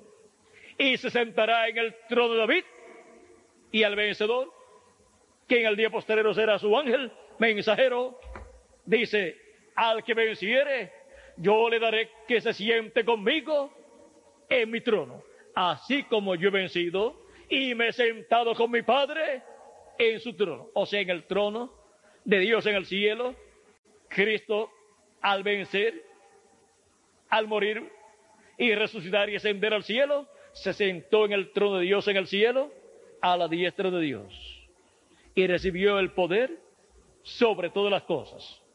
Y ahora, en su trono, el trono de Cristo que es, no el que está en el cielo, sino el trono de David, en el cual Cristo se sentará porque Él es el heredero de ese trono.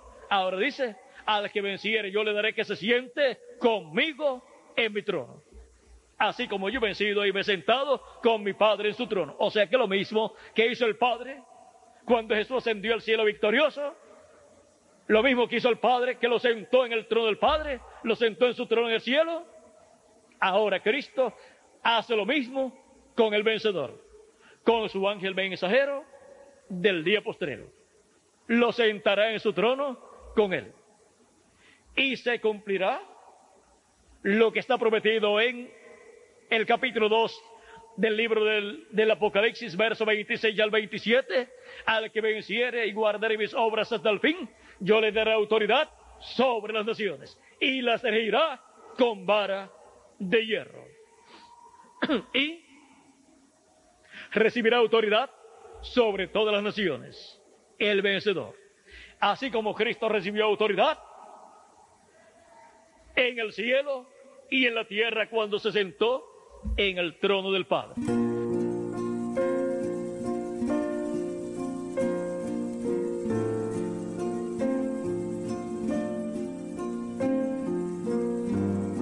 Por lo tanto, encontramos que no puede surgir un mensajero a menos que no sea en la iglesia del Señor Jesucristo. Y tiene que estar conectado con el mensajero anterior, o sea, con el mensaje del mensajero anterior y con el mensaje de fundamento que puso San Pablo. Y nadie puede poner otro fundamento sino Jesucristo. O sea que nadie puede venir a la iglesia de Jesucristo decir, vamos a comenzar con la religión maometana o la religión de Confucio o la religión de Buda. Eso no cabe en la iglesia del Señor Jesucristo. Ahora, vean, dice el reverendo William Brana, estoy solamente edificando. La obra está cerca, a la mano. ¿Cuándo ustedes van a ver pasar algo? Cuando algo va a tener lugar y todo este fundamento aquí. O sea, toda la obra que él hizo de introducción es el fundamento. Y todo este fundamento aquí solo ha sido colocando una base para un corto mensaje rápido que sacudirá toda la nación. O sea que él puso un fundamento con el mensaje. O sea, todo lo que él dijo que sucedería después de su ministerio, eso es el fundamento para un mensaje que ha de venir después del mensaje del reverendo William Branham. Y no hay otro mensaje prometido para venir en las escrituras que el mensaje de Moisés y Elías. No hay otro mensaje prometido sino el mensaje del Evangelio del Reino. No hay otro mensaje prometido sino el mensaje de la edad de la piedra angular. Y no hay otro ministerio prometido sino el ministerio de Moisés y de Elías para el día postrero, el cual es el ministerio del ángel que viene con el sello del Dios vivo en Apocalipsis capítulo 7, verso 2 en adelante, en donde estarán los ministerios de los dos olivos siendo operados por el Espíritu Santo. Y Por eso es que todo lo que ha sido profetizado por el reverendo William Branham y por Pablo y por San Pedro y por el mismo Jesucristo y por los demás profetas del Antiguo Testamento, para después de las edades de la iglesia, encontramos que todo está bajo el séptimo sello. Por eso es que fue tan misterioso para el tiempo del hermano Branham, a tal grado que las mismas personas del tiempo del hermano Branham pensaron que después del ministerio del reverendo William Branham no tenía Dios más profetas. Pero sin embargo, en la Biblia dice que está el ministerio de los dos olivos. Por lo tanto, lo que está después del ministerio del reverendo William Branham es lo que cumplirá las profecías de este tiempo final. O sea, que lo grande no era en el tiempo del hermano Branham, lo grande es en nuestro tiempo. Eso es lo que él ha dicho, que lo grande vendría después. Ahora, vean, a través de los siete mensajeros, que son las siete estrellas, de lo cual hablaba nuestro hermano Bermúdez, en donde, cuando Cristo tiene las siete estrellas en su mano, en Apocalipsis capítulo 1, verso qué? verso 16, las personas que ven esa escritura ven solamente siete estrellas, porque la estrella grande es el que tiene en su mano a las otras estrellas. Cristo es la estrella resplandeciente de la mañana. Y cuando se habla de que habrá una edad eterna, la edad de la piedra angular y una nueva dispensación, pues tiene que haber un mensajero, otra estrella. Y si tiene que haber otra estrella, la cual tiene que ser dispensacional, ¿dónde la vamos a encontrar? Pues miren, aquí está en Apocalipsis capítulo 2, verso 28. Y si comenzamos desde el verso 26, la encontraremos más rápidamente. Dice al que venciere y guardare mis obras hasta el fin, yo le daré autoridad sobre las naciones. Es para el que guardare las obras del Señor hasta cuándo? Hasta el fin. No para el que comenzó en la primera edad San Pablo, ni para el segundo, tercero, cuarto, quinto, sexto o séptimo mensajero, sino para que guarde las obras de Cristo hasta el fin. Al que venciere y guarde mis obras hasta el fin, yo le daré autoridad sobre las naciones. Para eso tiene que adoptarlo y dar el título de propiedad para dar la autoridad sobre las naciones. Esa autoridad no la tuvo ningún mensajero en ninguna de las siete edades. Y la regirá con vara de hierro y serán quebrantadas como vaso del farero, como yo también la he recibido de mi Padre. Es bajo el ministerio de los dos olivos que esa profecía tiene cumplimiento. Y le daré la estrella de la mañana. Por lo tanto, ¿dónde estará esa octava estrella? En el mensajero que recibe esa autoridad. Le daré la estrella resplandeciente de la mañana, el cual es Cristo, el Espíritu Santo. Por lo tanto, el ángel que viene con el Espíritu Santo, que viene con el sello del Dios vivo, viene con la estrella resplandeciente de la mañana dentro. Ahí está la octava estrella. Cuando se habla de, del ocho, se habla de eternidad. La estrella eterna de la mañana, Jesucristo, nuestro Salvador. Es igual que cuando los siete ángeles le aparecieron al reverendo William Branham, vean, siete ángeles le aparecieron. Más el hermano Branham, ya son ocho. Ahora encontramos que de los ángeles que le aparecieron, uno era más sobresaliente. Era el que tenía más significado para él. Era el que tenía el séptimo sello. Página 469 del libro de los sellos. Ese era el ángel que viene con el sello del Dios vivo. Ahora, encontramos que ese fue el ángel que él dice que lo arrebató, lo raptó. Y también él dice en el mensaje Shalom que ahí estaba el nombre de Dios. Sea, allí HWH, ahí estaba el nombre de Dios desplegado en el cielo. ¿Por qué? Porque ese ángel que viene diferente a los demás es el que viene con el nombre de Dios. También, él hablando de ese ángel, dice, ese es el misterio de ese ángel. O sea, ese, ahí está el misterio del séptimo sello. Vamos a ver en la página 481 en adelante, donde nos dice acerca,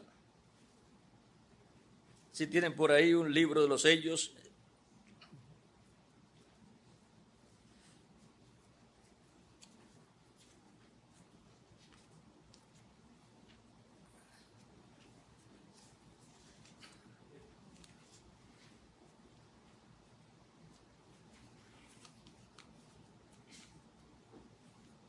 porque estas son las páginas eh, que se usan mucho, pues se afectan. Y ya de esta paginita así no les puedo leer mucho. Pero todo lo que estaba ahí está grabado. Fue leyendo. Vamos a ver aquí. Dice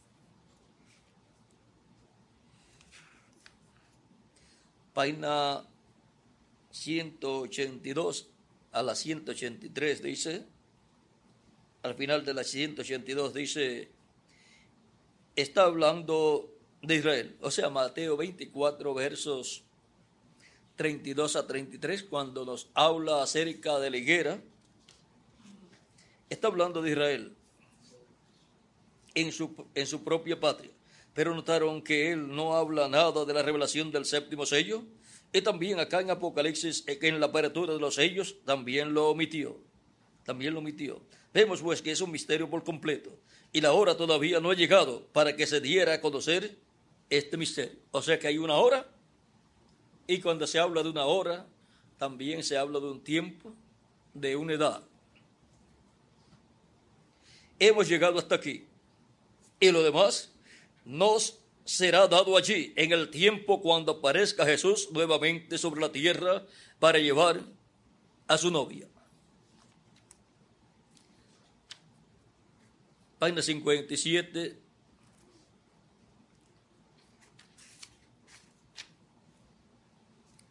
dice del libro de los sellos, y vi otro ángel fuerte descender del cielo cercado de una nube y el arco celeste sobre su cabeza.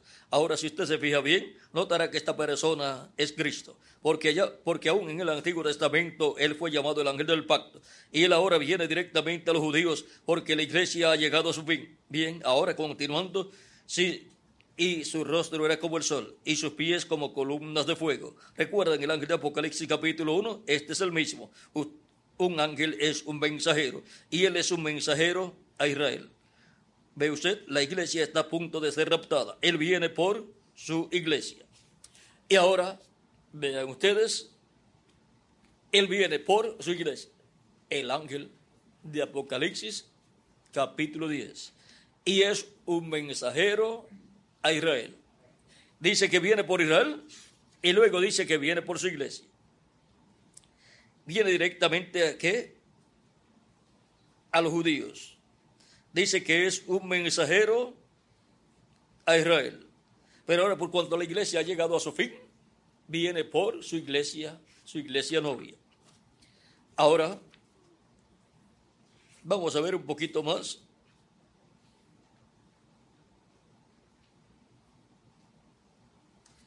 Hablando aquí en la página 3, 483 y 484 del libro de los sellos dice, dice, quiero que noten otra vez, quiero que noten otra cosa que sucedió. Y si ustedes llegan a escuchar la cinta, señores, ¿qué hora es? Allí escucharán que un ángel era muy, muy sobresaliente. Los demás eran comunes. Pero este cierto ángel era muy notable. Él estaba a mi izquierda en la constelación en forma de pirámide. Recordarán también que fue en la pirámide donde estaba la piedra blanca misteriosa que no tenía nada escrito. Los ángeles me elevaron de donde estaba adentro de esa pirámide formada por ellos mismos. Cuando él fue levantado y colocado en medio de ellos, ¿cuántos ángeles se ven ahí? ¿Cuántos ángeles hay ahí? Hay ocho ángeles. Porque si cuando él fue levantado y colocado en medio de ellos, solamente, si solamente hay siete, pues entonces no era un ángel real el que del cual él hablaba, que era el mayor de todos. Pero hay ocho ángeles, los siete ángeles de las siete edades y el ángel que era diferente a los demás. Los misterios de Dios eran solamente conocidos por ellos. Cada mensajero recibió la revelación divina del misterio de Dios correspondiente a su tiempo. Lo proclamó y Cristo trajo el avivamiento de esa edad. Y ese fue un colaborador de Cristo en la obra de Cristo en medio de su iglesia. Y los que trabajaron con ese mensajero fueron colaboradores de Dios también a través de la labor que llevaron a cabo junto al mensajero de su tiempo. Y si cada uno de esos mensajeros conoció el misterio de Dios para su tiempo, el ángel que es diferente a los demás, conocerá el misterio correspondiente a este tiempo final después de las siete edades de la iglesia. Porque ese es el ángel que viene con y que tiene el séptimo sello. Bajo ese ángel es que se abre el séptimo sello.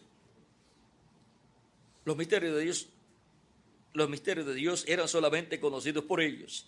Y ellos fueron los mensajeros que vinieron para interpretar esa pirámide. Y esa pirámide es la iglesia del Señor Jesucristo, la cual fue mostrada en sueño o visión a las personas que le fueron mostradas y de la cual habló el reverendo William Branham en el mensaje La estatura de un hombre perfecto y trajo un diagrama de una pirámide, la cual representa la iglesia del Señor Jesucristo y por consiguiente también representa a cada persona como templo espiritual de Cristo.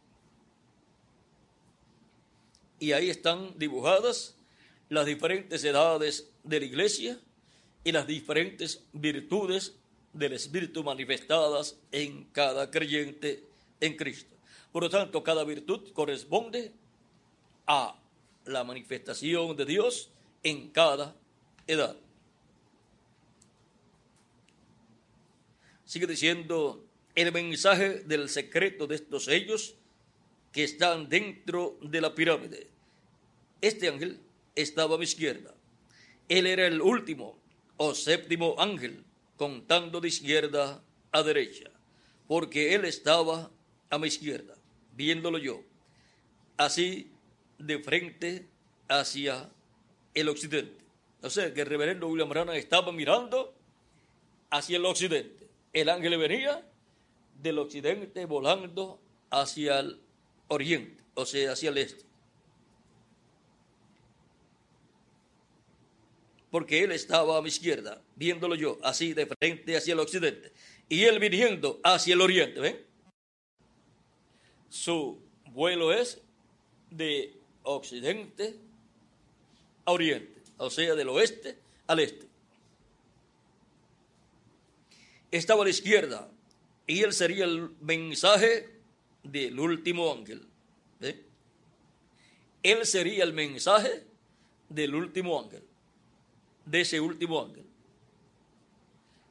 El mensaje de ese último ángel giraría alrededor de quién? De él mismo.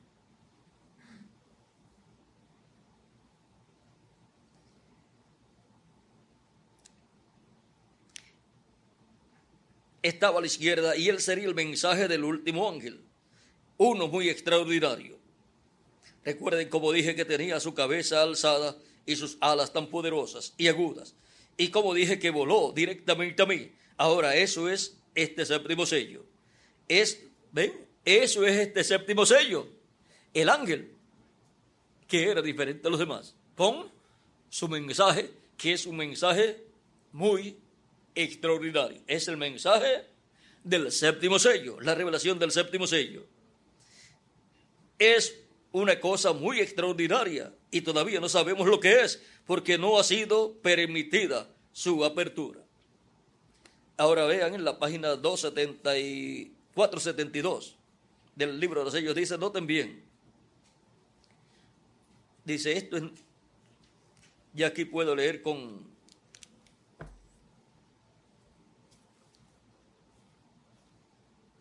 Sí, aquí puedo ya leer con este libro.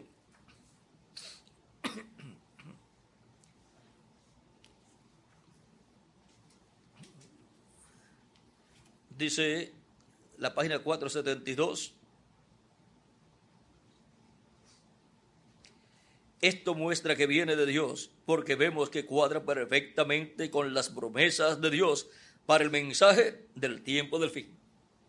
O sea, un mensaje tiene que cuadrar con todas las promesas que Dios ha hecho para ese tiempo.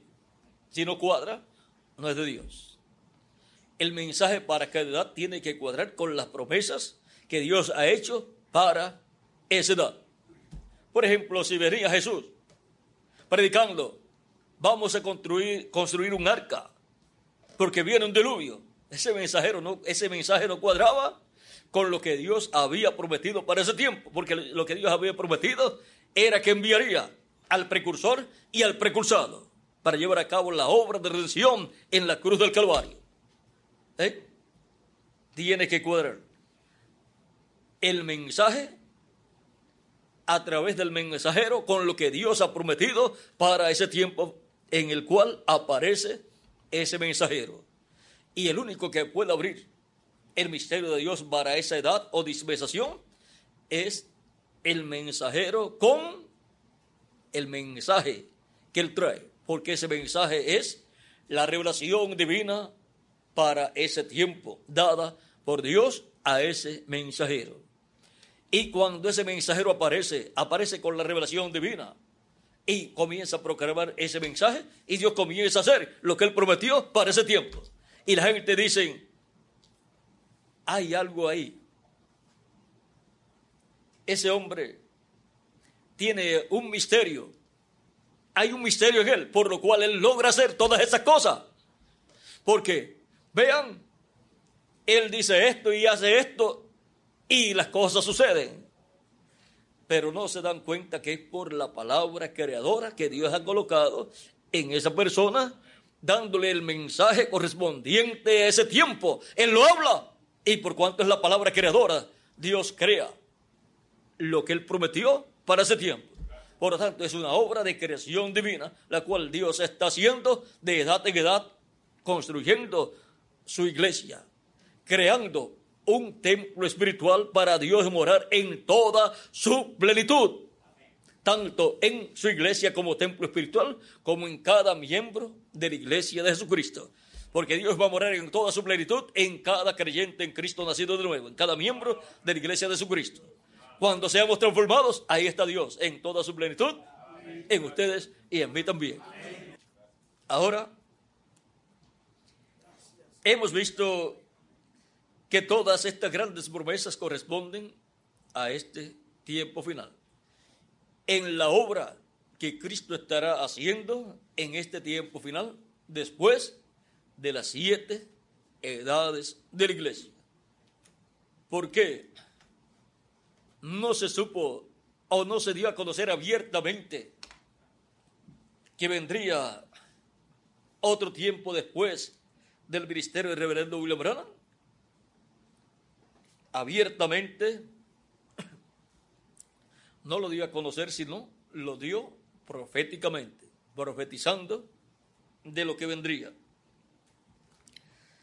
Ahora que habrá, o que habría una nueva edad, una edad de la piedra angular. Vamos a ver si él dijo algo de que vendría una edad de piedra angular. Página 37, párrafo 3, 11 dice, ahora fíjese entonces la venida del Señor Jesús está tan cerca a la mano que el Espíritu desde aquí abajo solo apenas justificación, santificación, bautismo del Espíritu Santo. O sea, cuando dice el Espíritu acá abajo, es el Espíritu por aquí, porque es el Espíritu Santo el que ha estado en la iglesia desde el día de Pentecostés y ha estado llamando y juntando todos los escogidos de Dios en la iglesia del Señor Jesucristo. El Espíritu Santo ha estado moviéndose de edad en edad en el mensajero de cada edad y va subiendo de una etapa a otra etapa y cada vez que sube de una nueva etapa llama a la gente, los escogidos, en esa etapa. Y luego que termina su labor en esas etapas, ¿qué hay después de las siete edades? Luego se sube a la edad de la piedra angular. Hubo una brecha aquí en donde el Espíritu Santo fue sacado de la séptima edad cuando rechazaron al reverendo William Branham, ahí quedó fuera de la séptima edad, pero no quedó en la edad de la piedra angular, quedó en una brecha, la cual él llama el cuello. Página 134.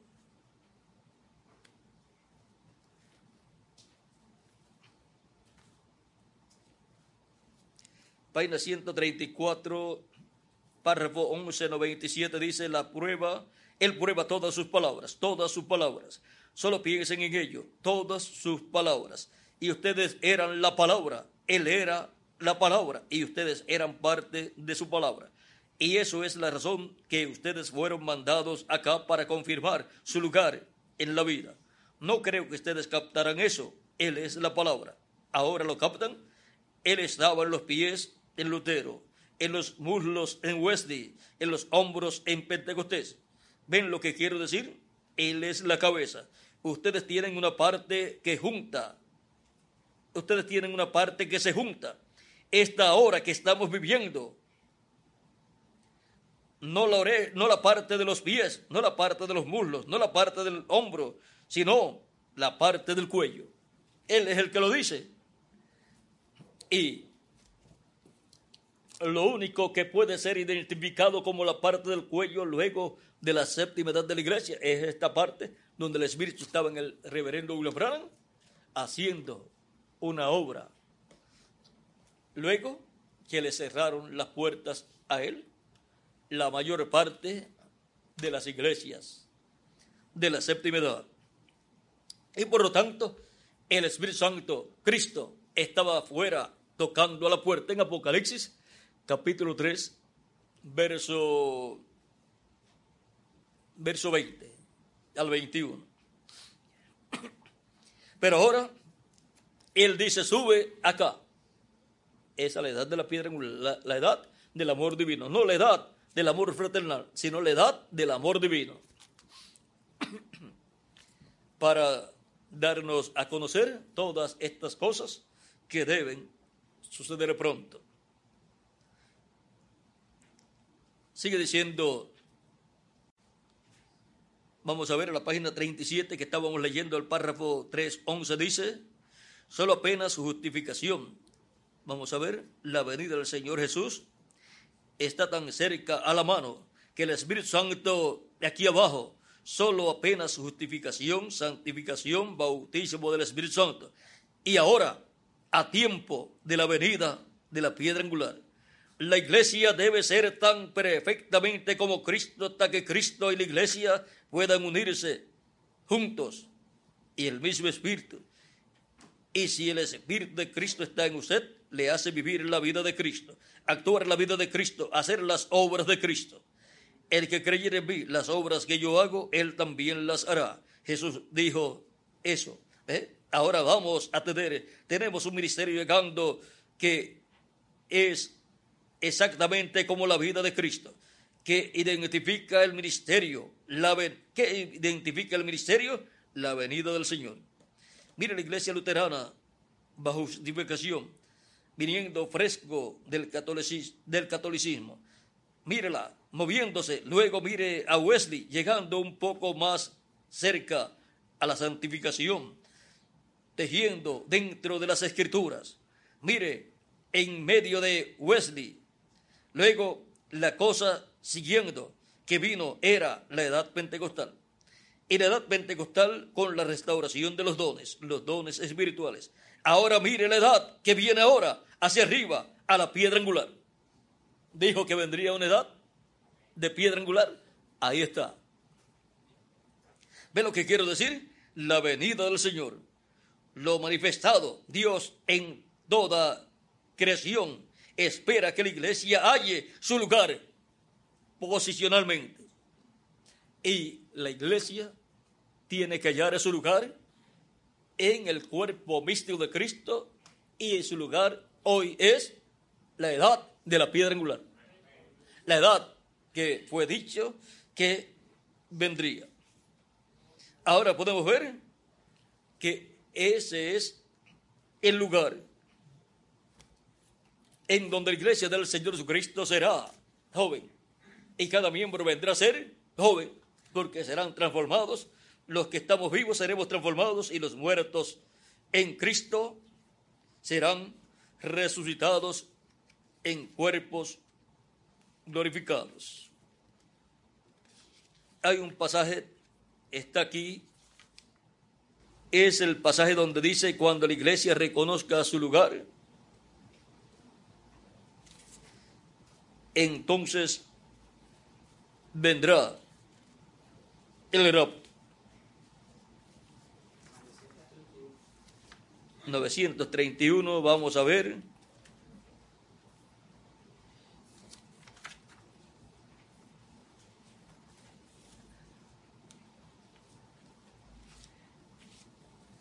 Vamos a buscarlo aquí en el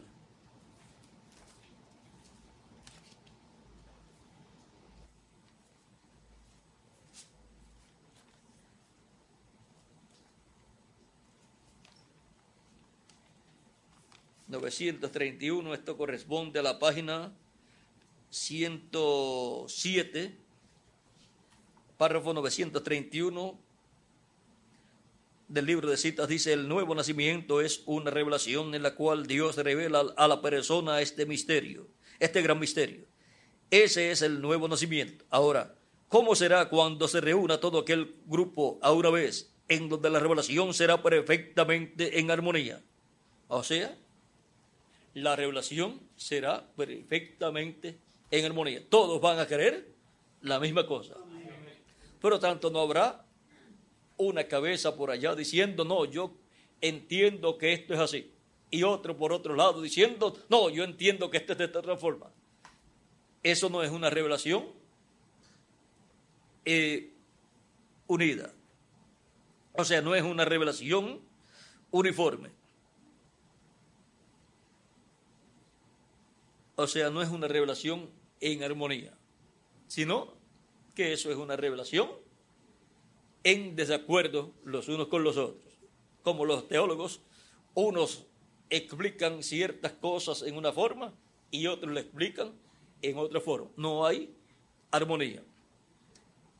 Pero la iglesia dice, ¿cómo será cuando se reúna todo aquel grupo a una, a una vez?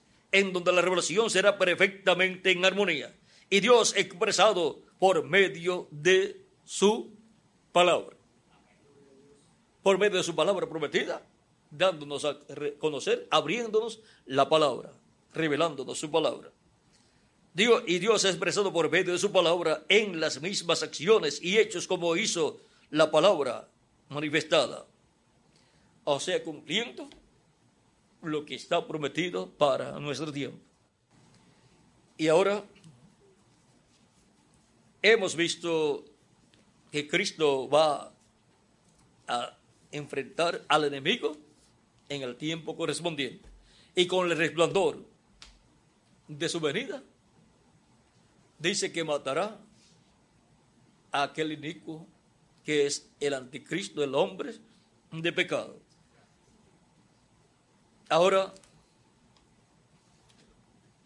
podemos ver que todo eso está bajo el séptimo sello, porque todas esas cosas corresponden a después de las siete edades de la iglesia. Cuarto sello corresponde al tiempo después de las edades de la iglesia. Es un sello predicho de lo que sucederá después de las siete edades de la iglesia. Y en el final del quinto sello, donde las almas bajo el altar, las almas de los hebreos que fueron martirizados, claman por venganza y les es dicho que descansen un poco de tiempo más. Les son dadas vestiduras a ellos, porque cuando ese clamor de ellos es expresado, todavía la dispensación de la gracia no ha terminado. Les he dicho que esperen un poco de tiempo hasta que se complete el número de ellos y se completará con 144 mil hebreos que serán martirizados como ellos. Luego esos 144 mil serán los que resucitarán para estar en el reino milenial. Resucitarán después de la gran tribulación. Ahora todo eso está bajo el séptimo sello. Que esos 144 mil están también bajo el séptimo sello, vamos a ver. Dice el reverendo William Branham en, el, en la página 128, párrafo 1143, que es un extracto del mensaje Fiesta de las Trompetas, dice, debajo de la séptima trompeta es para Israel, lo mismo que el séptimo sello fue para la iglesia. ¿Ve? Lo mismo que es el séptimo sello para la iglesia, la venida del Señor, es la séptima trompeta para Israel. ¿Y qué es la séptima trompeta? ¿Quién suena la séptima trompeta? Moisés y Elías, los dos olivos. La séptima trompeta de Apocalipsis 11, verso 15 en adelante. Por eso, esa séptima trompeta aparece en Apocalipsis capítulo 11, porque el ministerio de los dos olivos corresponde al capítulo 11 de Apocalipsis. Veamos otro lugar, página 129, párrafo 1150, que es otro extracto del mensaje Fiesta de las Trompetas, página 29, 39 al 40 en inglés, en español la página 44 al 45 de ese mensaje fiesta de las trompetas, dice, ahora tan pronto como esta iglesia, el misterio del séptimo sello es conocido, y los judíos son llamados por el misterio de la séptima trompeta, que son dos profetas, Elías y Moisés. ¿Ve? El misterio de la séptima trompeta es Moisés y Elías. El misterio del séptimo sello es la venida del Señor. Y ahora, página 130, párrafo 1174 del libro de citas.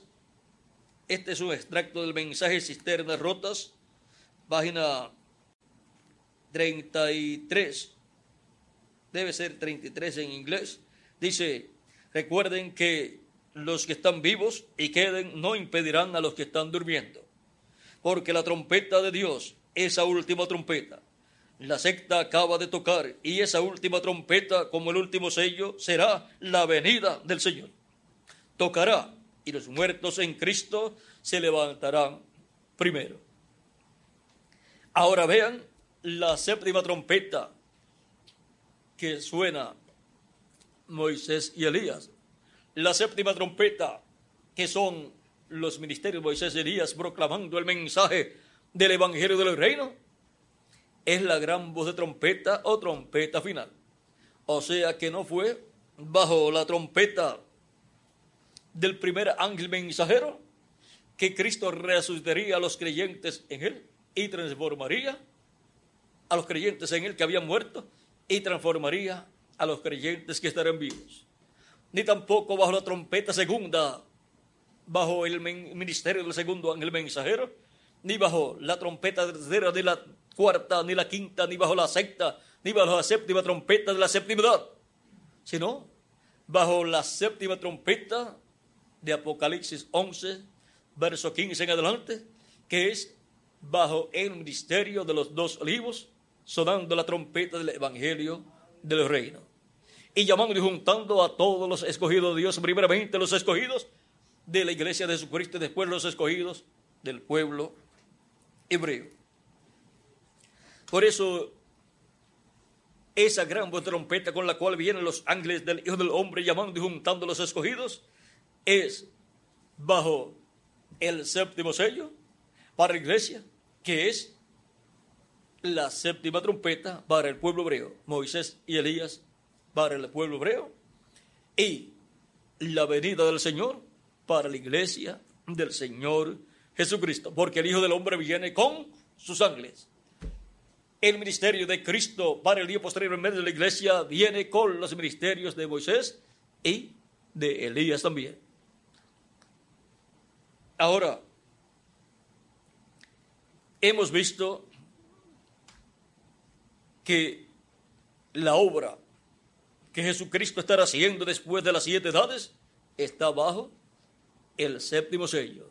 Y bajo el séptimo sello está el cuarto sello y también está la parte final del quinto sello, que son los 144 mil hebreos que serán llamados, y está también el sexto sello, que son Moisés y Elías, llamando y juntando los escogidos hebreos. Todo está bajo el misterio del séptimo sello y todo lo que Cristo ha estado haciendo después del ministerio de nuestro hermano Branham y su partida, todo lo que él ha estado haciendo en la, en la etapa de la edad de la piedra angular está bajo el séptimo sello. Así como en cada edad lo que Cristo por medio de su Espíritu Santo hizo a través de cada mensajero está bajo algún sello de los siete sellos. Pero vean ustedes, no está bajo el cuarto sello, las cosas que él hizo en las siete edades. Ni tampoco está bajo la parte final del quinto sello. Ni tampoco está bajo el sexto sello ni bajo el séptimo sello, sino bajo sellos anteriores. Un sello puede cubrir una, dos o tres edades en las siete etapas de la iglesia. Y cuando fue dado a conocer lo que sucedió en las edades, el Espíritu le dio, le dio a conocer a nuestro hermano Branham bajo los sellos que Cristo obró en las siete edades y las cosas que sucedieron en las siete edades y bajo esos sellos correspondientes a las siete edades del 1 al 3, del primero, segundo, tercer y tercer sello, todo eso corresponde a las siete edades de la iglesia. Ahora la obra que Jesucristo estaría haciendo después de las siete edades de la iglesia, vean ustedes, está bajo estos sellos del 4 al 7.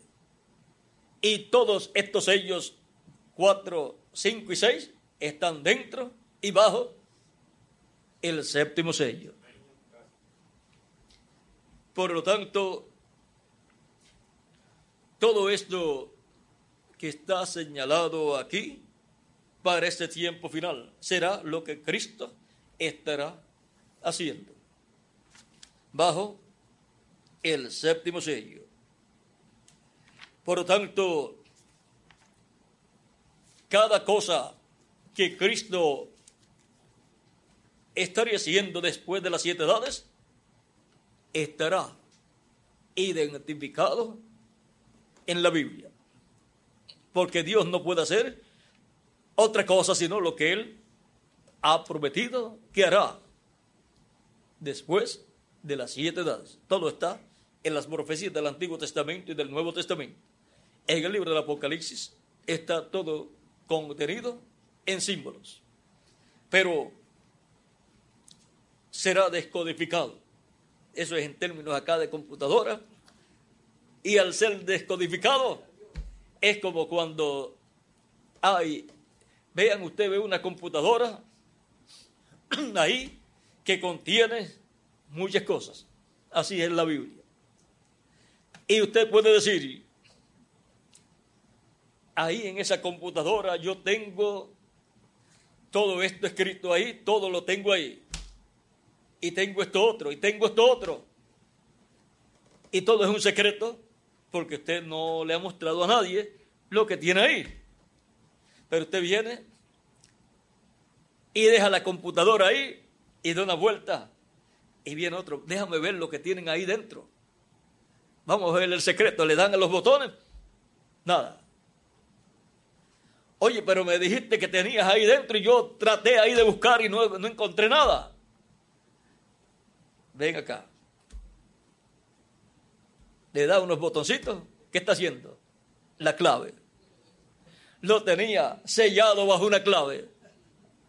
Y así todo ha estado sellado bajo esos siete sellos. Por lo tanto, el único que sabe la clave es Cristo, el Espíritu Santo. Porque así como nadie sabe las cosas del hombre sino el Espíritu que está en el hombre, nadie conoció las cosas de Dios sino el Espíritu de Dios. Por lo tanto, el Espíritu de Dios es el que puede descodificar el único que puede descodificar todo lo que está codificado en el libro del Apocalipsis.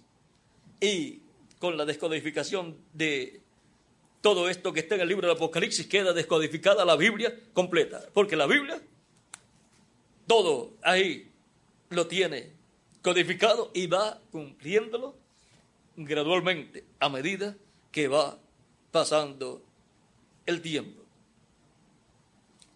Pero ¿cómo el Espíritu Santo puede descodificar las cosas y darlas a conocer a nosotros? Fácil. Para este tiempo final es el tiempo más fácil.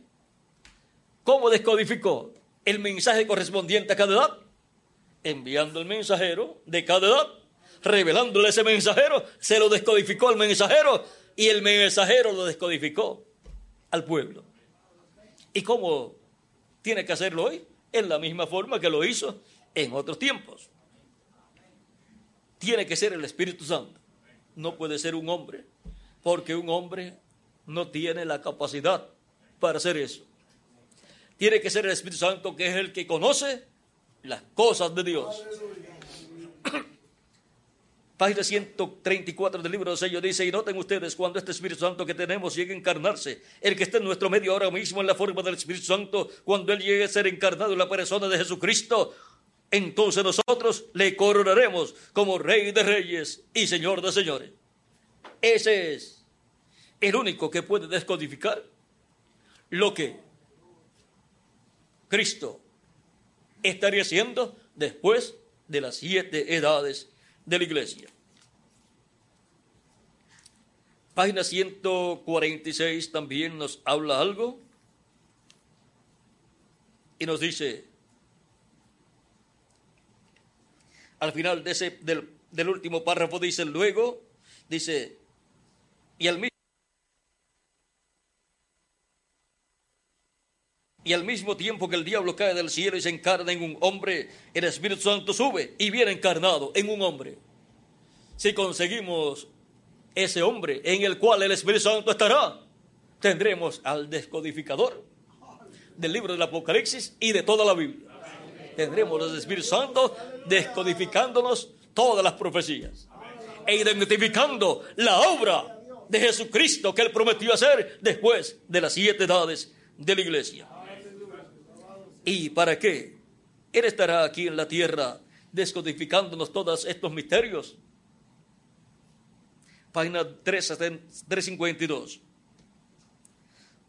El penúltimo párrafo dice, y sucederá que al tiempo cuando el anticristo venga en su plenitud, Dios también vendrá en su plenitud para redimirnos. ¿Ve? Es para darnos la fe, para ser transformados y llevados con Cristo a la cena de las bodas del Cordero. Es para redimirnos, es para darnos la redención física, la redención del cuerpo que es nuestra transformación. Esa es la forma en que Él nos dará la fe para el rapto, la revelación para el rapto, la revelación para ser transformados y llevados con Cristo a la cena de la voz del Cordero, llevados al cielo. Ahora, eso será en la misma forma en que Él nos ha dado la fe para recibir el perdón de nuestros pecados, ser limpios con la sangre de Cristo y ser bautizados en agua en su nombre y recibir el Espíritu Santo y obtener el nuevo nacimiento, recibir esa transformación interior para ser llevados al reino de Cristo, para nacer en el reino de Cristo, para ser colocados en lugares celestiales con Cristo Jesús Señor nuestro. Y ahora para ser llevados con Cristo físicamente y ser colocados con Cristo en la séptima división, en la casa de nuestro Padre Celestial, viene la fe para esa transformación y rapto, así como la fe para recibir la transformación espiritual y ser llevados con Cristo a su reino y colocados en el reino de Cristo, esa revelación que gira alrededor de qué? De la primera venida de Cristo. Y entonces al tener esa revelación y creer, pues tenemos la fe para recibir esa transformación espiritual, recibir el perdón de nuestros pecados, ser bautizados en agua en su nombre y recibir su Espíritu Santo y obtener el nuevo nacimiento, nacer en el reino de Cristo, nacer en esa sexta dimensión y ahora, vean ustedes, subimos, somos raptados a esa dimensión espiritual. Pero ahora viene un rapto y una transformación literal para poder ser llevados con Cristo a la séptima dimensión, o sea, una dimensión más alta. Y esa fe de rapto, esa revelación para ser transformados y raptados gira alrededor de la segunda venida de Cristo, gira alrededor del séptimo sello. Por tanto, así como en cada etapa o edad se estuvo cumpliendo cada uno de esos primeros tres sellos y nadie sabía nada. Nadie sabía lo que estaba sucediendo, pero bajo esos sellos Dios estuvo llamando y juntando sus escogidos durante las siete edades de la iglesia. El diablo les hizo la guerra porque trató de impedir la obra de Dios de las siete edades de la iglesia. Por eso es que le fue dicho a nuestro hermano Branham que del séptimo sello no dijera nada. ¿Para qué? Para que el enemigo no conociera ese misterio y no pudiera hacer invitaciones y no pudiera hacerle daño grande a la iglesia del Señor Jesucristo. Y por consiguiente todo lo que está bajo el séptimo sello se iría cumpliendo cada cosa en su debido tiempo. Por lo tanto, la obra de Jesucristo después de las siete edades de la iglesia está bajo el séptimo sello. Vean lo que nos dice el reverendo William Branham en la página 472 Dice, noten bien, dice, porque vemos que cuadra, esto, es, esto muestra que viene de Dios, porque vemos que cuadra perfectamente con las promesas de Dios para el mensaje del tiempo del fin. Ahí fue que nos detuvimos, hicimos una pausa y tuvimos que caminar por muchos lugares. y ya regresamos aquí. Yo no puedo explicar cómo regresamos, pero yo sé que el Espíritu de Cristo es el que nos ha regresado a donde nos detuvimos. Noten bien el mensaje del tiempo del fin, este sello. ¿Cuál es el mensaje del tiempo del fin para el cual el reverendo William Branham dijo que lo que él estaba hablando era solamente poniendo el fundamento, poniendo el fundamento para un mensaje que sacudiría la nación, o sea, para el mensaje del tiempo del fin. Y el mensaje del tiempo del fin dice que es este sello, el séptimo sello. Y el séptimo sello es la venida del Señor. Por lo tanto, el mensaje del tiempo del fin es el mensaje de la segunda venida de Cristo. Es el mensaje del Evangelio del Reino que gira alrededor de la segunda venida de Cristo. Y es también la lluvia tardía de la enseñanza de la segunda venida de Cristo, como león de la tribu de Judá, como rey de reyes y señor de señores en su obra de reclamo. Noten bien, el mensaje del tiempo del fin, este sello. Él nos ha revelado los seis sellos, pero no dice nada del séptimo. El sello del tiempo del fin, cuando empiece, será algo completamente secreto, según la Biblia. O sea que el séptimo sello tiene un comienzo. Así como bajo los diferentes sellos hay una obra que Dios lleva a cabo, tiene un comienzo y tiene un fin. Pero antes de conocer eso, recuerden Apocalipsis capítulo 10, verso 7, que al fin del mensaje del séptimo ángel, todos los misterios de Dios serían conocidos. Estamos en el tiempo del fin, la apertura del séptimo sello. Cuando Juan el Bautista estaba en la tierra, hacía ya, cuando comenzó su ministerio, hacía ya como 29 años que ya el séptimo sello de aquel tiempo que era la venida de Cristo estaba en medio de ellos. Nació en Belén de Judea, fue a Egipto por una temporada, después regresaron a la tierra de Israel, a Nazaret, donde se crió Jesús, y allí estaba el séptimo sello, la venida del Señor, la primera venida de Cristo, en medio del pueblo hebreo. Y Juan también estaba allí y estaba creciendo, pero estaba en otro territorio. Y el pueblo no vio el comienzo de la primera venida de Cristo en medio del pueblo hebreo.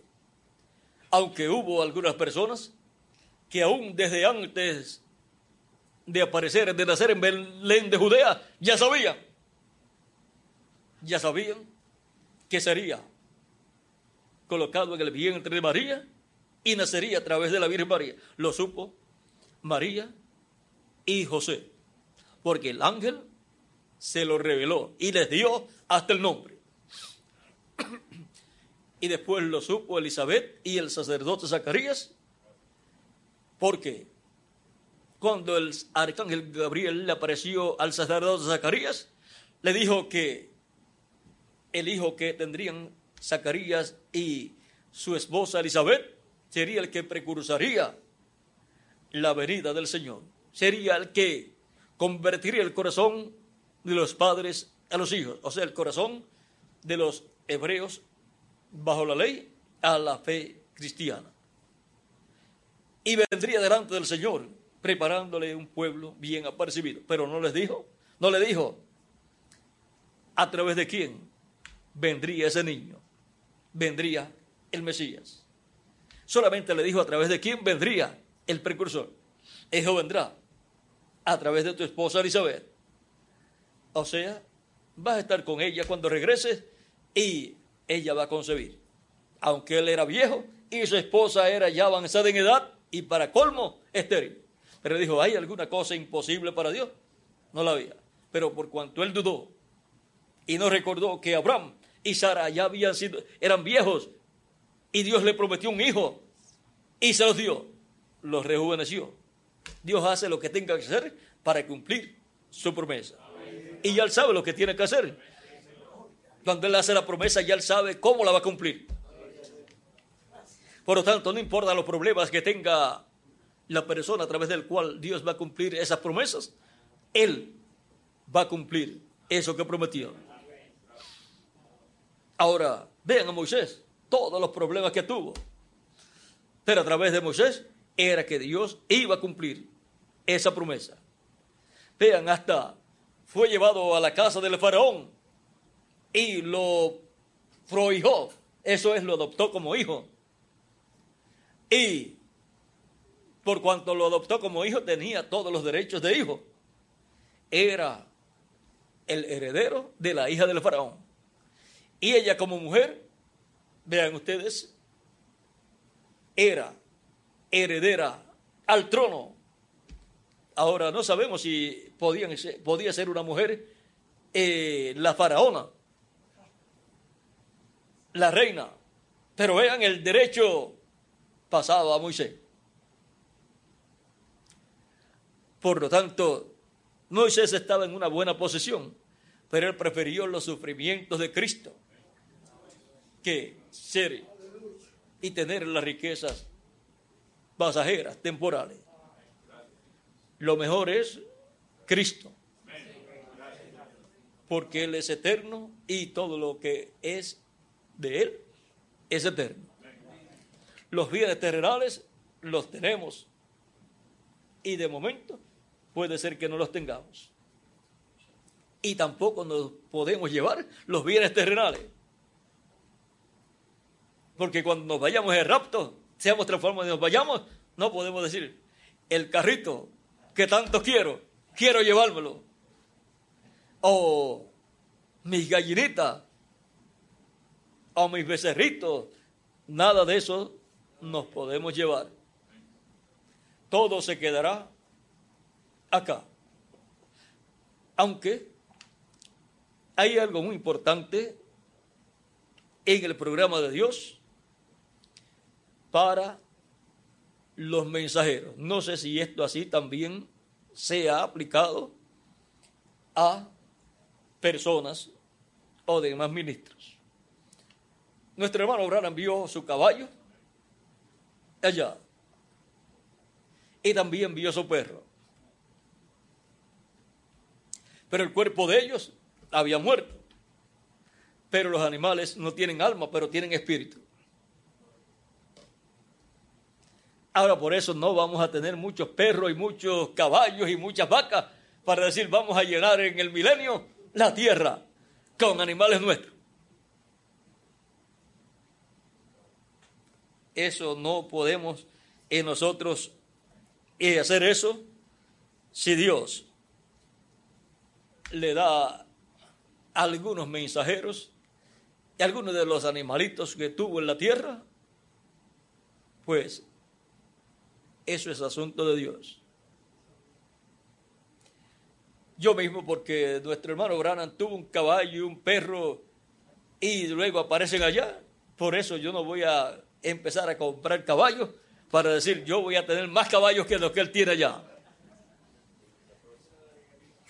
O más perros, aunque tengo algunos por allí, pero no estoy pensando en esa forma. Más bien, yo quiero tener muchas ovejas, pero ovejas humanas en el reino de Cristo. Porque esas son las que valen mucho. No cuántos animales tengamos allá, sino cuántos han sido convertidos bajo nuestro ministerio. Ahora, hemos visto a Jesucristo obrando después de las siete edades de la iglesia que esto es nuestro tema, como hemos visto a Jesucristo obrando en las siete edades de la iglesia a través de un hombre en cada edad. Esa es la forma de Dios obrar en cada edad y esa es la forma prometida para él obrar en nuestro tiempo. Y así como fue identificada la obra de Cristo en cada edad y fue vindicada, vivificada y luego con la apertura de los sellos, dando a conocer el reverendo William Branham lo que sucedió en cada edad pasada, es identificada la obra de Cristo y Espíritu Santo en cada edad en la iglesia de Jesucristo durante las siete edades de la iglesia. Y todo cuadró perfectamente con lo que estaba prometido en la Escritura para las siete edades. Y todo lo que Cristo estará haciendo después de las siete edades tiene que cuadrar con lo que está prometido en la escritura. Tiene que cuadrar con todas las profecías correspondientes a este tiempo final. Y tiene que cuadrar con lo que Cristo en Espíritu Santo profetizó a través del reverendo William Branham. Tiene que venir en el mismo hilo de pensamiento divino y profético desde el Génesis hasta el Apocalipsis. Y tiene que concordar con todos los tipos y figuras que hablan de este tiempo final. Vean en la página 265 del libro de las edades, pero último párrafo dice, como ya hemos mencionado, Jesús se identifica con el mensajero de cada edad. Con ese mensajero en cada edad está Cristo identificado y velado y revelado a través de él. Ellos reciben de él la revelación de la palabra para cada edad. Vean cómo viene la revelación de la palabra para cada edad. No viene por cualquier persona, viene por el mensajero correspondiente a cada tiempo. Porque toda revelación tiene que venir a un mensajero, a un profeta. Porque a ellos viene la palabra de Dios. Esta revelación de la palabra saca del mundo a los escogidos de Dios y los coloca en unión completa con Cristo. Ven la forma en que Cristo ha estado llamando y juntando sus escogidos en su iglesia, su cuerpo místico de creyentes. Cristo y Espíritu Santo en cada mensajero, abriéndole la revelación correspondiente a ese tiempo y ese mensajero proclamando esta revelación ungido con el Espíritu Santo y con ese mensaje son llamados y juntados los escogidos de Dios en cada tiempo.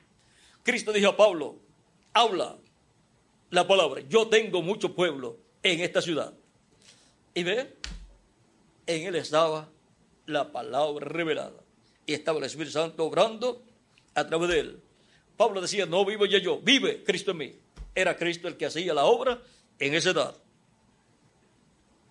Y ahora vean cómo es que Cristo coloca en su cuerpo místico de creyentes a los escogidos en cada edad, por medio de su manifestación Espíritu Santo en el mensajero de cada edad. Por lo tanto, no es una obra humana, sino es una obra divina, la cual Cristo hace por medio de su Espíritu Santo en el mensajero correspondiente a cada edad. Estos mensajeros son llamados estrellas porque brillan con una luz prestada o reflejada, la luz del Hijo, Jesús. También son llamados estrellas porque son portadores de luz en la noche. Así que en la oscuridad del pecado ellos traen la luz de Dios a su pueblo. Ahora vean, son llamados estrellas porque son llamados estrellas porque brillan con una luz prestada o reflejada. Todas las estrellas reflejaron la luz de la estrella de la mañana, de Cristo. Ahora podemos ver que cada estrella tiene un reflejo, manifiesta a Cristo la estrella de la mañana. Por lo tanto, a través de esos mensajeros es que Cristo se ha reflejado en cada edad. Son estrellas porque Cristo, la estrella de la mañana, se refleja a través de ellos. Y ahora veamos otro lugar.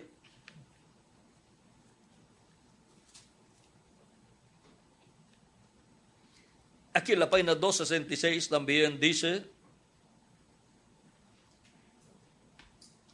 si en alguna ocasión alguna gente ha tenido necesidad de una promesa de una tierra donde no hubiese, donde no hubiese noche, fue la gente de la edad del oscurantismo. Y por eso es que el Espíritu les está prometiendo la estrella de la mañana. Él les está diciendo que la estrella mayor, Jesús, quien mora en una luz a la cual ningún hombre puede llegarse, en el reino futuro los iluminará por medio de su presencia personal.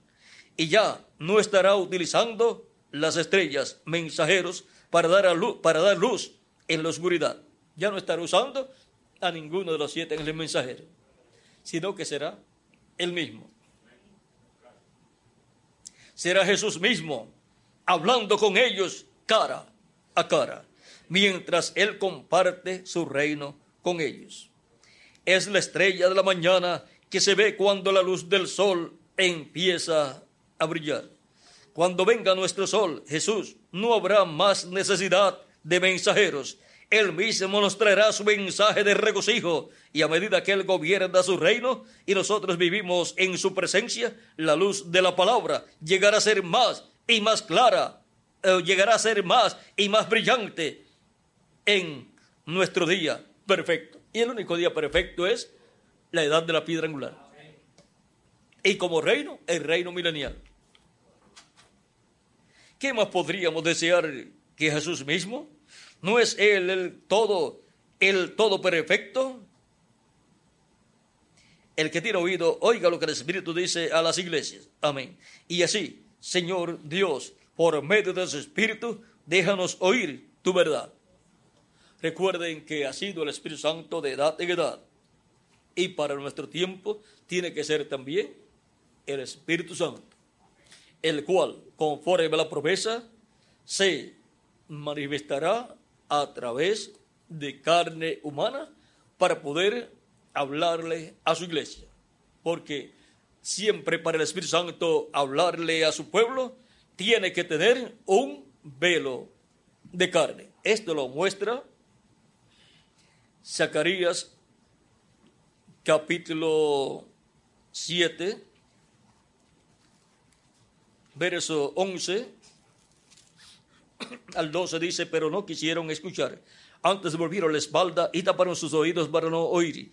Y pusieron su corazón como diamante para no oír la ley ni las palabras que Jehová de los ejércitos enviaba por su espíritu, por medio de los profetas primeros. Vino por tanto gran enojo de parte de Jehová de los ejércitos. Y en Nemías ahí también tenemos un lugar, eso es Nehemías capítulo 9,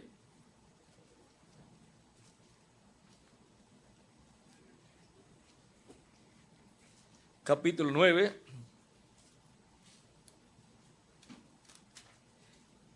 en el verso 20 y el verso 30, por ahí debe estar, vamos a ver. Verso 20 dice, y, enviaste tu buen espíritu para enseñarles. ¿Quién era el que enseñaba al pueblo hebreo? El Espíritu Santo.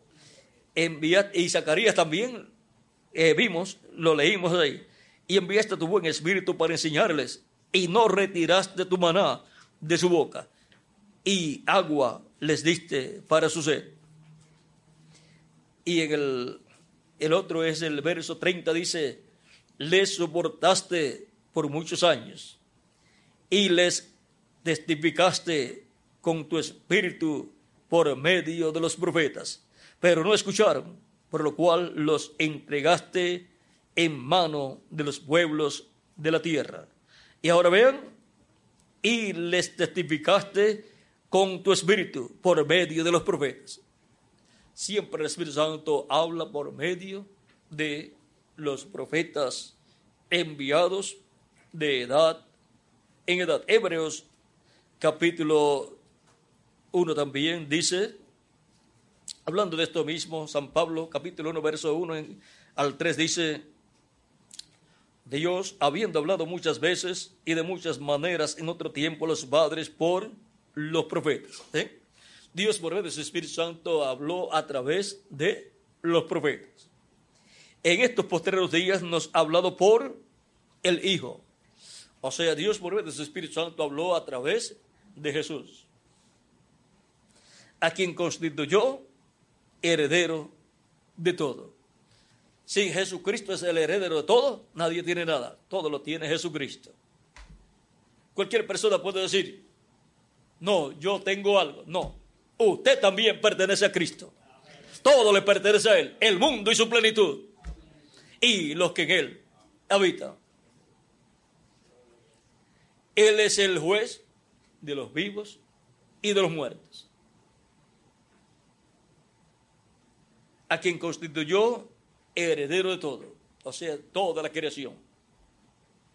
Porque por medio de él fue que Dios creó todas las cosas. Vean aquí. Y por quien asimismo hizo el universo. Por medio de Jesucristo Dios hizo el universo. Jesucristo estando en su cuerpo angelical, en ese cuerpo angelical llamado del ángel de Jehová, a través del cuerpo angelical de Dios, que es el ángel de Jehová, que es Cristo en su cuerpo angelical, Dios creó todas las cosas. Habló a través de su ángel, el ángel de Jehová, el cual, siendo el resplandor de su gloria y la imagen misma de su sustancia, ¿ve?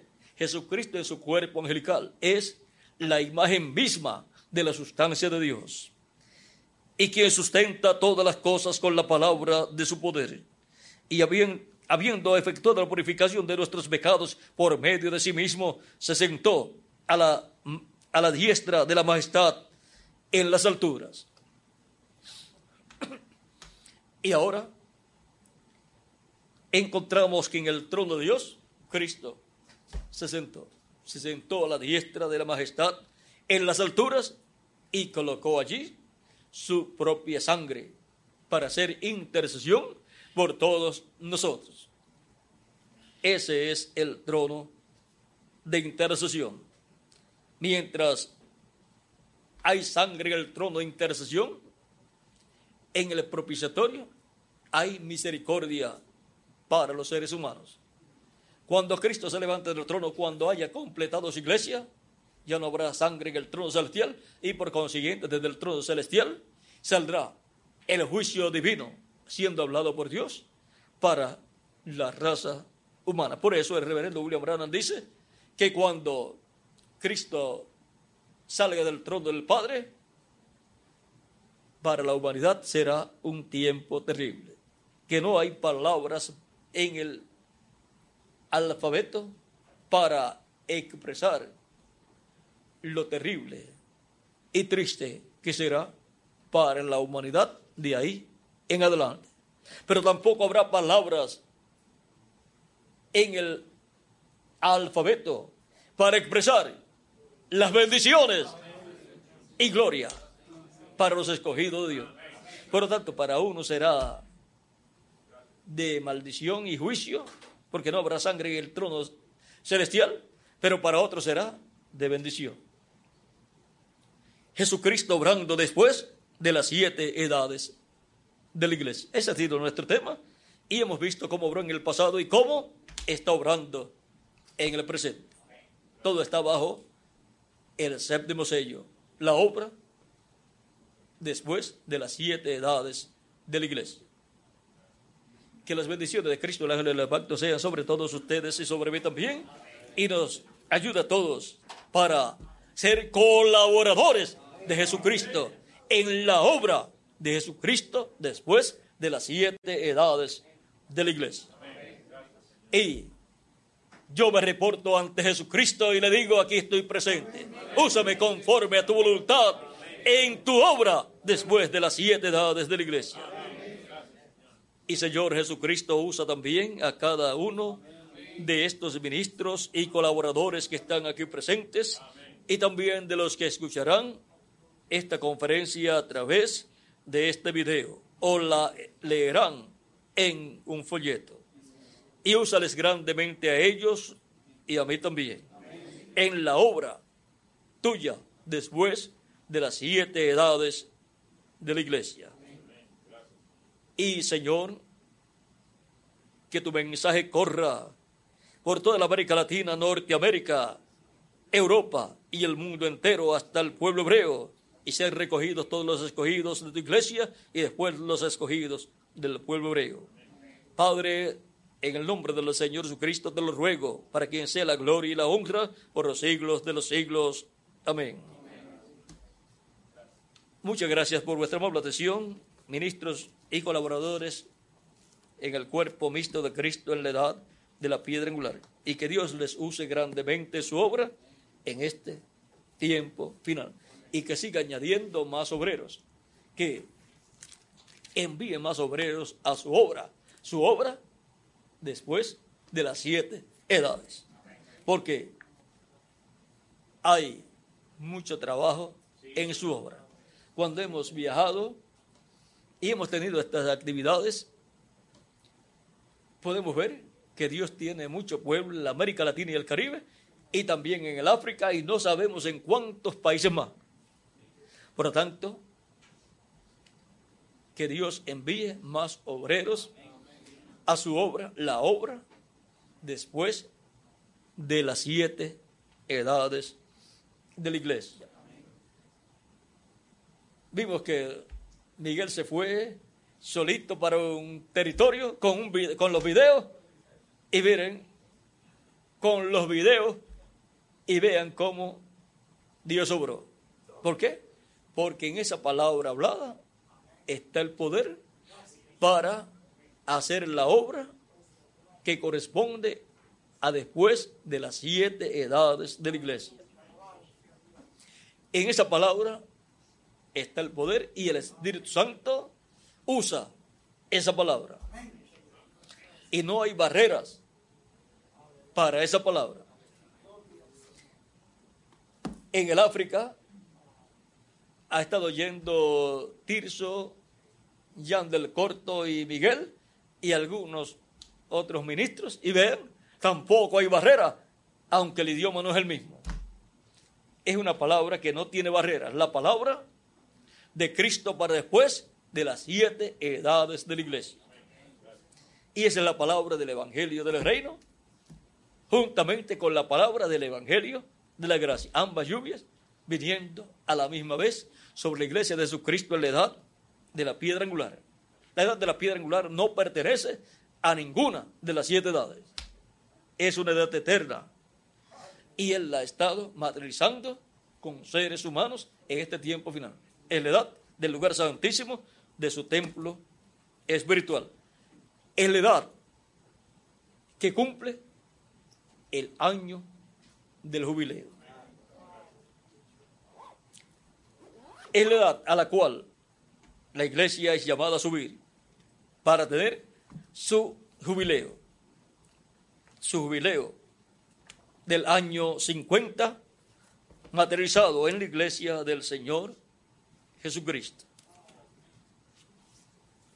es el jubileo de la iglesia subiendo más arriba de la séptima edad y más arriba del cuello también, subiendo la edad de la piedra angular.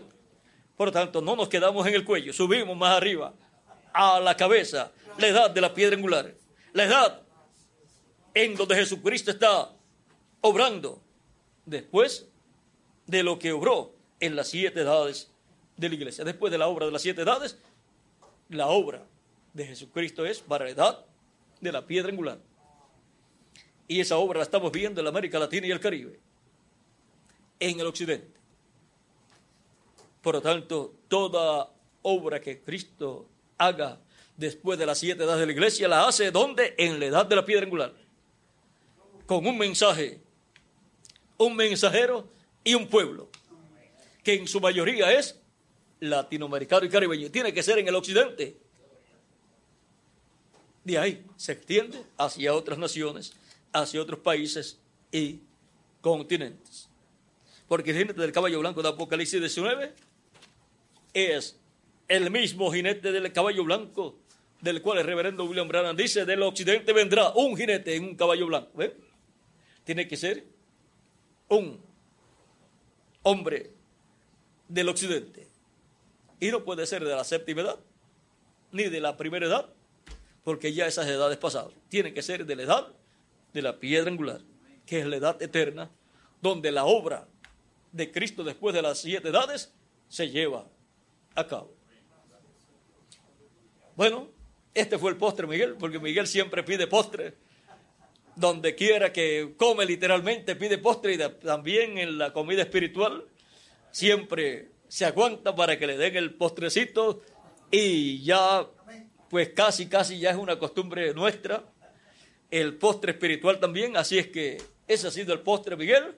Que Dios te bendiga, que Dios te bendiga Adalberto, que Dios te bendiga José Benjamín y que Dios les bendiga a cada uno de ustedes. Dios te bendiga Julio también y les use grandemente en su obra, en su obra después de las siete edades de la iglesia. No trabajamos para ninguna de las siete edades, trabajamos para la edad eterna, la edad de la piedra angular, para en la obra que es después de las siete edades de la iglesia, lo cual es un privilegio para nosotros trabajar en esa obra, como fue un privilegio para los ministros y colaboradores trabajar junto al mensajero de cada edad en el tiempo que estaban vigentes. Y ahora tenemos una edad vigente, la edad de la piedra angular. Las demás edades ya terminaron. Y la labor de las demás edades terminó. El Espíritu Santo se ha movido más arriba, a la edad de la piedra angular, donde está llevando a cabo la obra después de las siete edades de la iglesia. El Señor Jesucristo obrando después de las siete edades de la iglesia. Jesucristo obrando por medio de su Espíritu Santo después de las siete edades de la iglesia. De edad en edad, cuando el Espíritu Santo se movió de una edad a otra, la gente de esa edad perdió al Espíritu Santo. No supo para dónde cogió, pero subió más arriba y se manifestó a través de otro mensajero. Y luego de la séptima edad, donde usó el reverendo William Branham el Espíritu Santo, y cuando se fue el hermano Branham, muchos no saben para dónde cogió el Espíritu Santo. Pero nosotros sí sabemos.